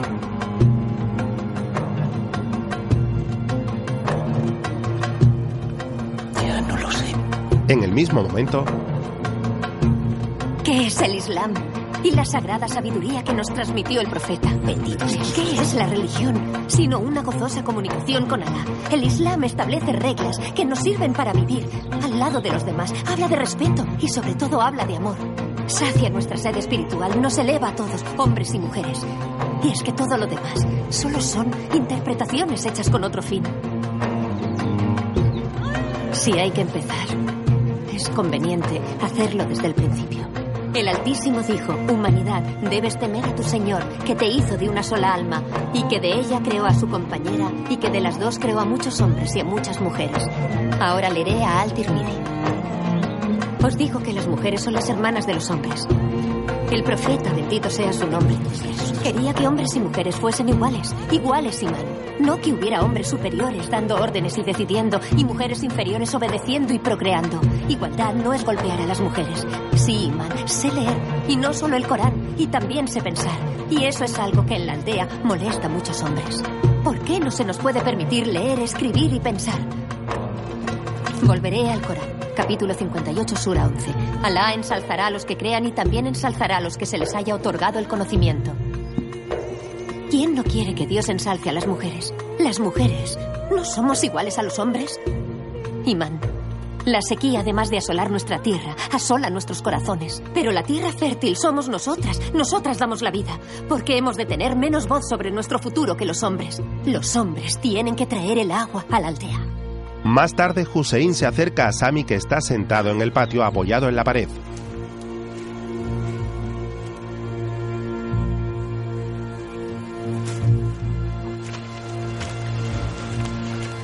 Lo mira a los ojos y le quita el cuchillo.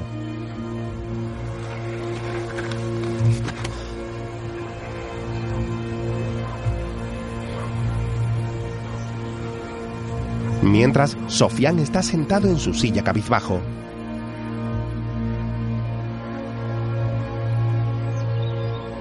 Entre tanto, el imán reflexiona sobre las palabras de Leila en la mezquita. Por la noche, en su casa, Habrás puesto a esas brujas en su sitio. A veces dices cosas que me hacen dudar de que seas una mujer. ¿Por qué siempre te pones de parte de los hombres? la mujer se va. Mientras, en la oscuridad de la noche, un hombre con una linterna en la cabeza transporta dos cubos. Es Sammy. Cuando vean lo que podría pasarles, seguro que entran en... Es verdad. A lo mejor es la única manera. Yo sigo pensando que hace falta es mano dura. Sí, puede que sea lo único. Ve a un grupo de hombres reunidos y se marcha sin ser visto. Más tarde, en la fuente, Sammy llena los cubos de agua. Luego se marcha y tropieza. Luego vuelve a llenarlos. Más tarde llega a la aldea con los cubos. Allí lo espera Leila en la puerta de su casa.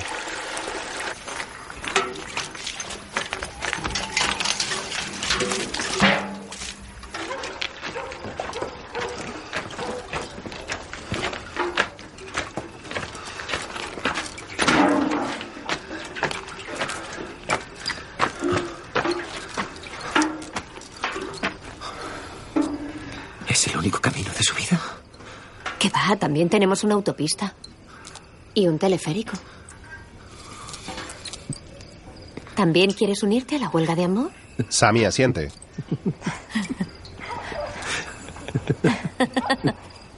Al día siguiente, Y unos caramelos para los niños. el vendedor ambulante le da los caramelos en un cartucho.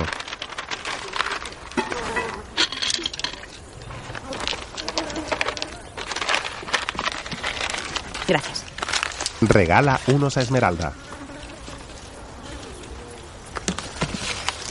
Tenga. Venga, vamos. Adiós. Qué desvergonzado. ¿Tú has visto cómo te mira? Tú procura tener cuidado. Intenta no hablar con él. ¿Es amable? ¿Y qué más da? Ni que fuera el dueño de la cueva de Alibaba. ¿De dónde has sacado ese dinero? ¿Se lo vas a contar a alguien? Le he vendido tela a la mujer de Slim. ¿De Slim? ¿De qué Slim? Slim, el de Actir. El que gustaba a todas las chicas, ese chico tan guapo. Pero al final lo de siempre, su madre escogió a la más rica del valle. A Rim, la hija del contable. ¿Te encuentras bien? Sí. ¿Cuándo se casaron? Hace tres meses. Esmeralda mira al suelo entristecida. En la mezquita, Salam aleikum, señor. Aleikum salam.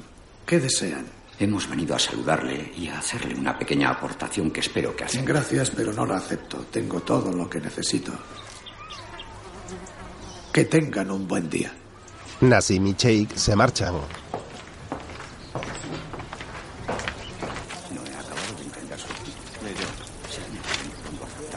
Más tarde, el imán se acerca caminando a la taberna. La verdad es que no. No sé qué pensar. Yo creo que va a No nos va a ayudar. Sí, debemos esperar eso. Imán, dígame, ¿las ha convencido? ¿Nos dejarán entrar en sus camas? Sí. Pero no sé cuándo va a ser. Es posible que cuando la sequía acabe. ¿Cuando la sequía acabe? ¿Qué respuesta es esa? No lo sé. Entre tanto, en casa de Madre Fusil, Nassim está sentado junto a Sheikh en el patio. Madre Fusil entra en la casa y vuelve a salir de inmediato. Respóndeme a esto, Nassim. Soy tu madre. ¿Por qué he de llevar velo? Porque eres mujer. La misma que te parió a ti y a tu barba. Levanta. Nassim obedece y lo abofetea. ¿Por qué he de cubrirme? ¿Por qué he de esconderme? Tengo que taparme porque soy un objeto satánico de lujuria. Pues si tu padre no hubiera sentido deseo por mí, tú no estarías aquí.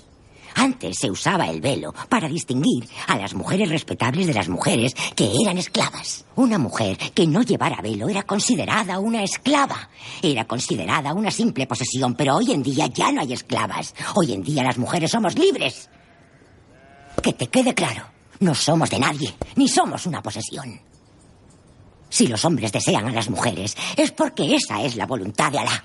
Pero nunca debéis hacernos esclavas ni debéis taparnos con la intención de reprimir vuestro deseo. Cerrad vosotros los ojos si queréis reprimir ese deseo y vuestros impulsos satánicos. Tapad vuestros ojos en vez de nuestras caras. Como dice el dicho, en boca cerrada no entran moscas. No permitas que nadie te manipule. Tienes que ser responsable de tus actos. Tienes sentido común y criterio. No seas un soldado estúpido. Alá es el más grande y nos va a hacer responder ante el profeta. Debemos llevar la cabeza bien alta y ser dignos de nosotros mismos y por supuesto de la comunidad. Si odias a una sola persona, odias a la comunidad entera. Quiero decirte también que debes dejar tranquilo al imán. Pongo a Dios por testigo que como ocupes su lugar, yo misma te mataré. Madre Fusil entra en casa. Más tarde, Puede que tengas razón. Esto no puede seguir. Un imán débil le resultará manejable al Sheikh y los fundamentalistas acabarán tomando el mando. Cuando empiezas una guerra, tienes que saber ponerle fin. Yo no empecé la guerra. La guerra ya estaba ahí. No lo comprendo. ¿Tú quieres ponerle fin a esto o no? ¿Qué es lo que quieres, amor mío? ¿Agua? ¿Solo agua o mucho más? ¿Quieres cambiarlo todo? ¿La tradición? ¿Quieres destruirla? ¿Qué es una mujer? Para vosotros, los hombres, ¿qué es una mujer? Perdona, ¿yo te he faltado el respeto? ¿Es que te he subestimado? ¿Qué, qué me quieres decir? Simplemente que existo. ¡Que existo! al día siguiente, Sofián contempla con una lupa un pequeño escarabajo que camina por unas piedras. Sami llega al momento. ¿Estás bien? Sí, estoy bien. ¿Hoy no quieres matarme? No, hoy no. Creo que sé por qué has venido. ¿Ah, sí? Dentro de tres días, ve a Luria. Es el pueblo más grande. Se celebra la fiesta de la cosecha. ¿Y qué? Nada. Ya lo verás. Sami se retira rumbo al pueblo. Luego, Leila entra a la casa y encuentra a Esmeralda recostada en una alfombra. ¿Quieres que escribamos a Slim? Ay, no. Ni sueñes con salir. Mohamed sale enfadado de la casa y cruza el patio mirando con desprecio a Leila.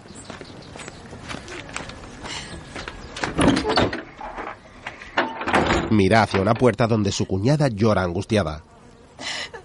Mientras, Tienen pensado humillarnos en público. Pretenden alardear de la huelga en la fiesta de la cosecha. Y van a intentar que se les unan otras mujeres. Mi esposa me lo ha contado todo. Escuchad, las nuevas esposas llegarán dentro de una semana. No debemos permitir que las nuestras vayan. No pueden asistir a esa fiesta. Nosotros no estaremos aquí para impedírselo. Pero él tiene una idea. Más tarde, Nassim recoge un sobre y parte con su compañero rumbo a las montañas. Ambos esperan en pie en una loma. Al poco, un fundamentalista que va a caballo y porta un rifle a su espalda se acerca a ellos cabalgando. Salam aleikum. El dinero. Gracias. ¡Ya! ¡Ya! ¡Vamos! Más tarde, las mujeres se reúnen. Lo saben todo. Y quieren impedir que vayamos a la fiesta. Hay una solución. Todas llevaremos velo. Se miran entre ellas extrañadas y Leila le sonríe pensando un plan. El día de la fiesta, un numeroso grupo avanza por un monte cubriéndose con velos negros. Entre tanto, en la ciudad de la comarca, numerosas personas se dan cita para celebrar la cosecha. Una multitud avanza por las calles y los hombres de la aldea llegan ataviados con chilabas blancas. En los puestos del mercado, un anciano se afeita sus barbas y otro hombre repasa el rapado de su cabeza. Mohamed, el cheik, Nassim y los demás saludan en una calle a unos ganaderos.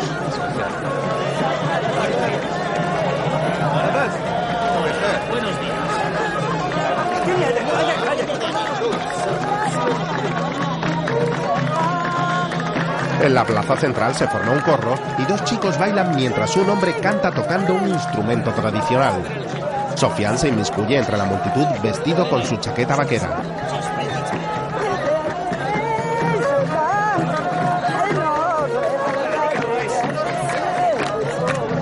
Las mujeres avanzan cuando varios jinetes la sorprenden. La rodean con sus caballos y perros y el grupo queda atrapado en un círculo sin salida. Al poco las llevan a una cueva.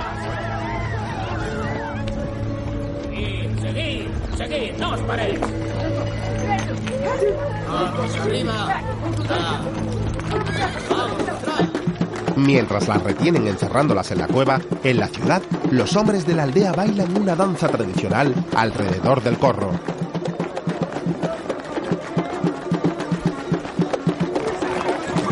El hombre al que pagaron llega en su caballo y saluda amable al imán.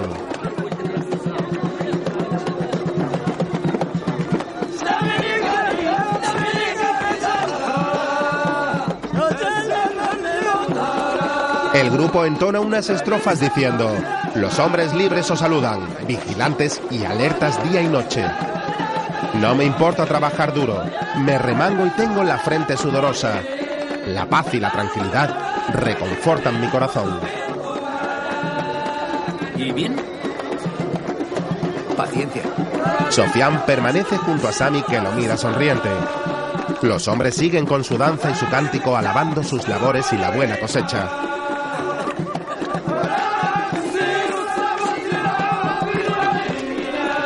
Un grupo de mujeres aparece al instante y canta. La mujer es un pájaro que anuncia el amanecer. Hace que las hojas broten de los árboles. Es la raíz que se agarra a las raíces y la energía que hace avanzar el tiempo.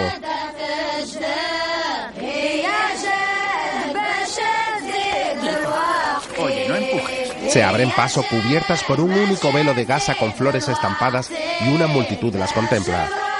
Se colocan en el centro del círculo ante la mirada extrañada de los hombres de la aldea.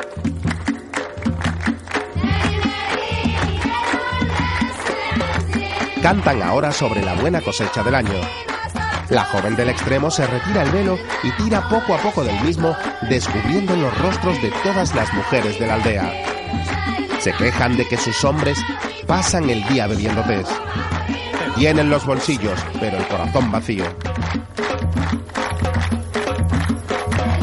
El jinete contratado se retira de inmediato rumbo a la cueva. Leila y sus amigas siguen bailando agarradas de sus manos y hacen referencia a su flor que se está marchitando porque los hombres no riegan. Sammy sonríe y toca las palmas animándolas mientras Sofian sigue a su lado y mira hacia Leila con cariño.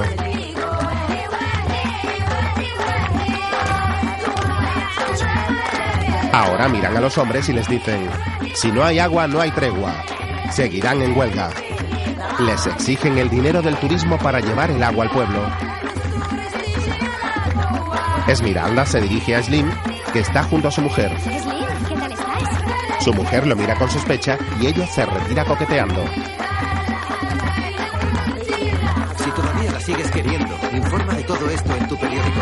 Sofian mira sonriente hacia las mujeres que siguen con sus cánticos donde humillan a los hombres.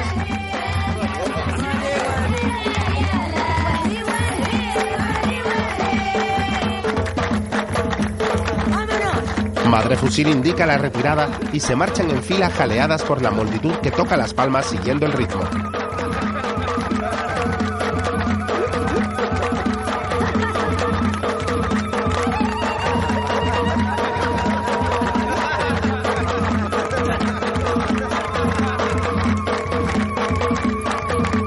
Mientras, el jinete llega a la cueva vigilada por sus hombres. Baja del caballo y entra a la misma con enfado. Retira el velo negro de una niña y el resto de niños del pueblo apartan los suyos riéndose.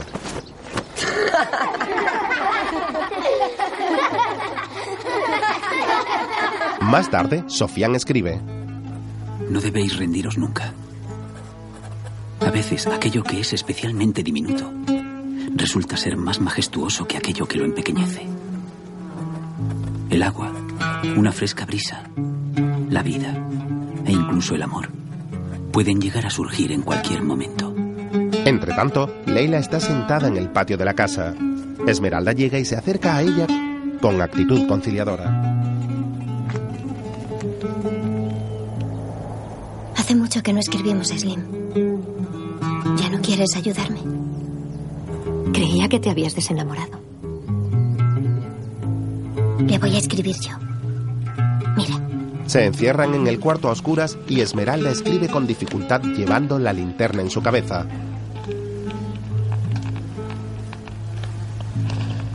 Más tarde, los niños de la aldea ven una película sentados frente a un televisor. No llores más.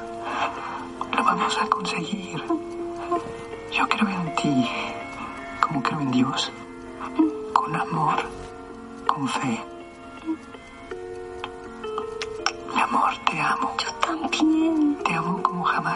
Lo dice, ahora.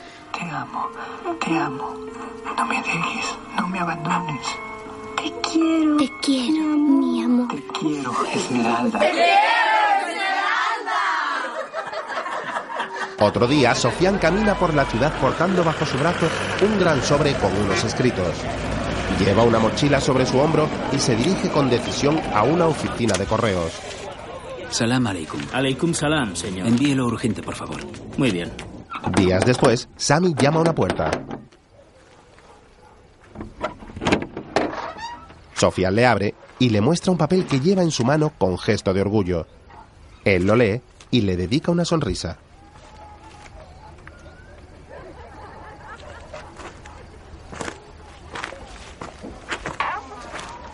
Luego entra a su comedor donde su familia está alrededor de la mesa.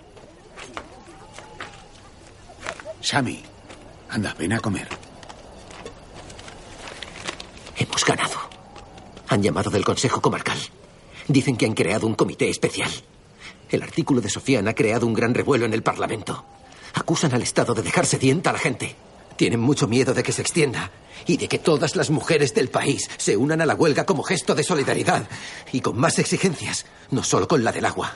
El gobierno quiere que todo este asunto se resuelva con rapidez y discreción. Leila se levanta y abraza a su marido feliz. Mohamed y Fátima los miran de soslayo arrepentidos. Al día siguiente, Siempre les hemos brindado todo nuestro apoyo, igual que ellas han apoyado todos nuestros esfuerzos. Necesitamos el agua corriente para aliviar el trabajo de las mujeres. De ahí nuestra solicitud. Sí, así es. Dentro de un par de días van a empezar las obras. Hay que resolver esto. ¿Y qué pasa con los fondos? Los fondos no serán problema. Ah, Hussein. ¿Cómo estás? Acércate. Ven con nosotros. Ahora no puedo. Tengo que ir al monte a recoger unas hierbas. Que Alá os acompañe. Adiós. Eh, continuemos. ¡Fuera de mi vista! ¡Fuera de mi vista! Madre Fusil echa a su hijo de casa. ¿Quiénes son esos hombres? ¿Qué pasa? Esos no son de la aldea. Vamos por aquí. El imán y el sheik acompañan al enchaquetado gobernante. Mientras, Sofian recoge su equipaje en casa de Karim.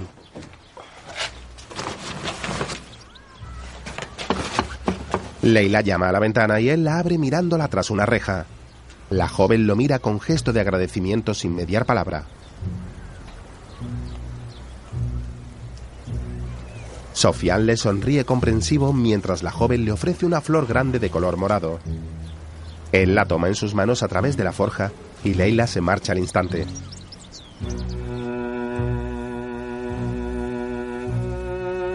Por la noche, Sammy y Leila están desnudos sobre su cama y sus cuerpos se enredan en la penumbra.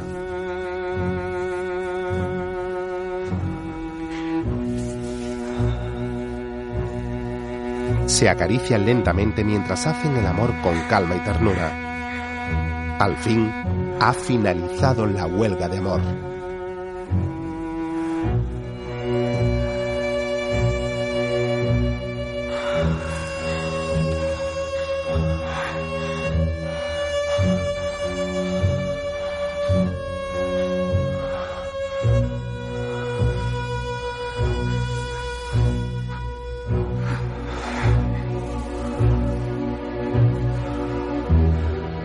Sammy mira con sus intensos ojos verdes a su mujer y le dedica una sonrisa mientras prosiguen con sus caricias haciendo el amor.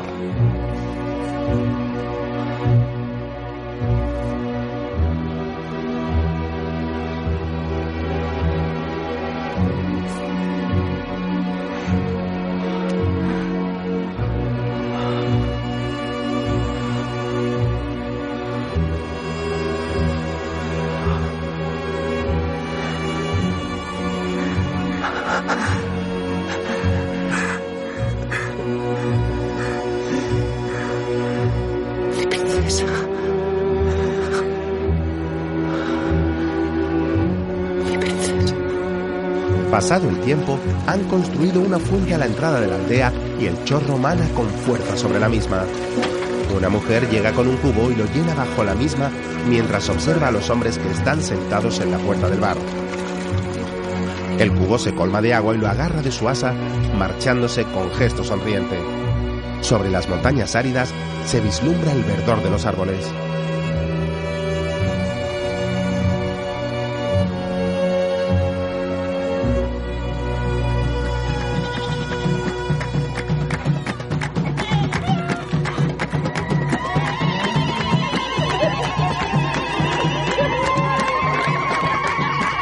Tanto, las mujeres de la aldea se reúnen en la terraza de Leila y bailan celebrando su triunfo con gesto feliz.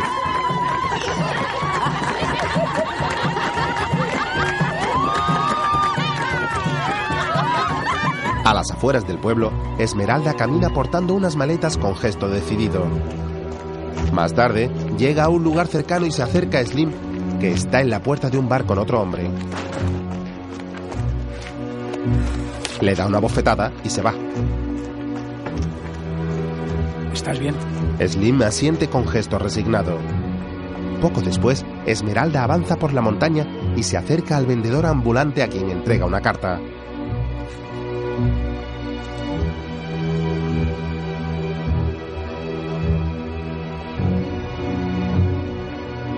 Ambos se miran fijamente con intensidad y ella le sonríe. Lo abraza con mucho cariño dándole besos y el anciano cierra sus ojos apenado.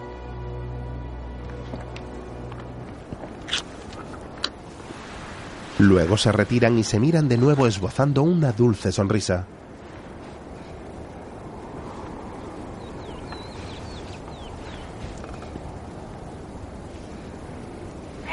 Mientras, las mujeres entonan unas alegres estrofas. Por el amor de Dios, hombres, no hagáis como las mujeres, no hagáis huelga de amor.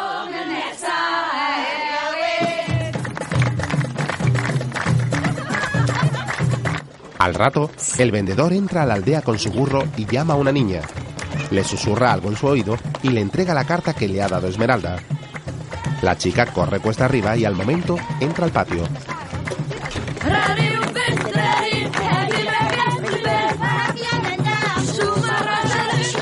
Le entrega la carta a Leila y mientras el resto sigue cantando, ella se retira a un lado y se sienta en el suelo para leer la carta. Gracias, hermana mayor, por enseñarme a leer y a escribir. ¿Ves?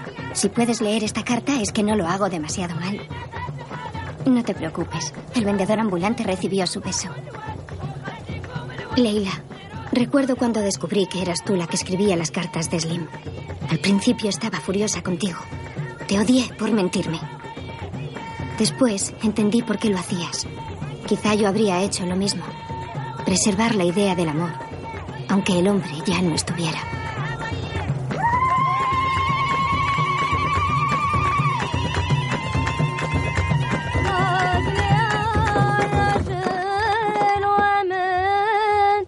Las mujeres detienen su canto y miran con cariño hacia una joven que entona su melodía retirada.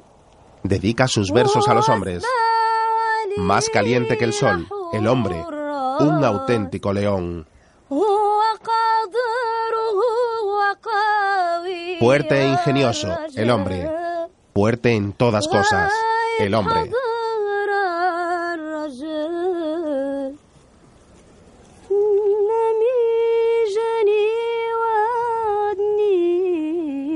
Se aparta su pañuelo y mira a sus aliadas con sentimientos siguiendo sus estrofas. En mi sueño vino a mí y me reveló sus secretos. Prometió vivir muy dentro de mí, acariciando mis suspiros y mi cuerpo.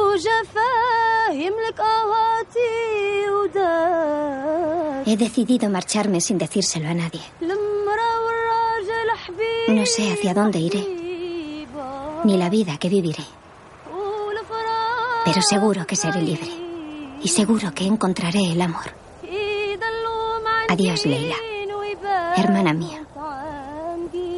Te quiere, Lubna. Leila llora en silencio feliz por Esmeralda.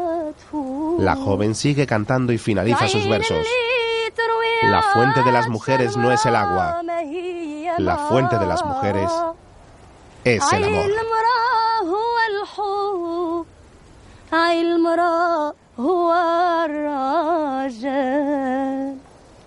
Muy bonito.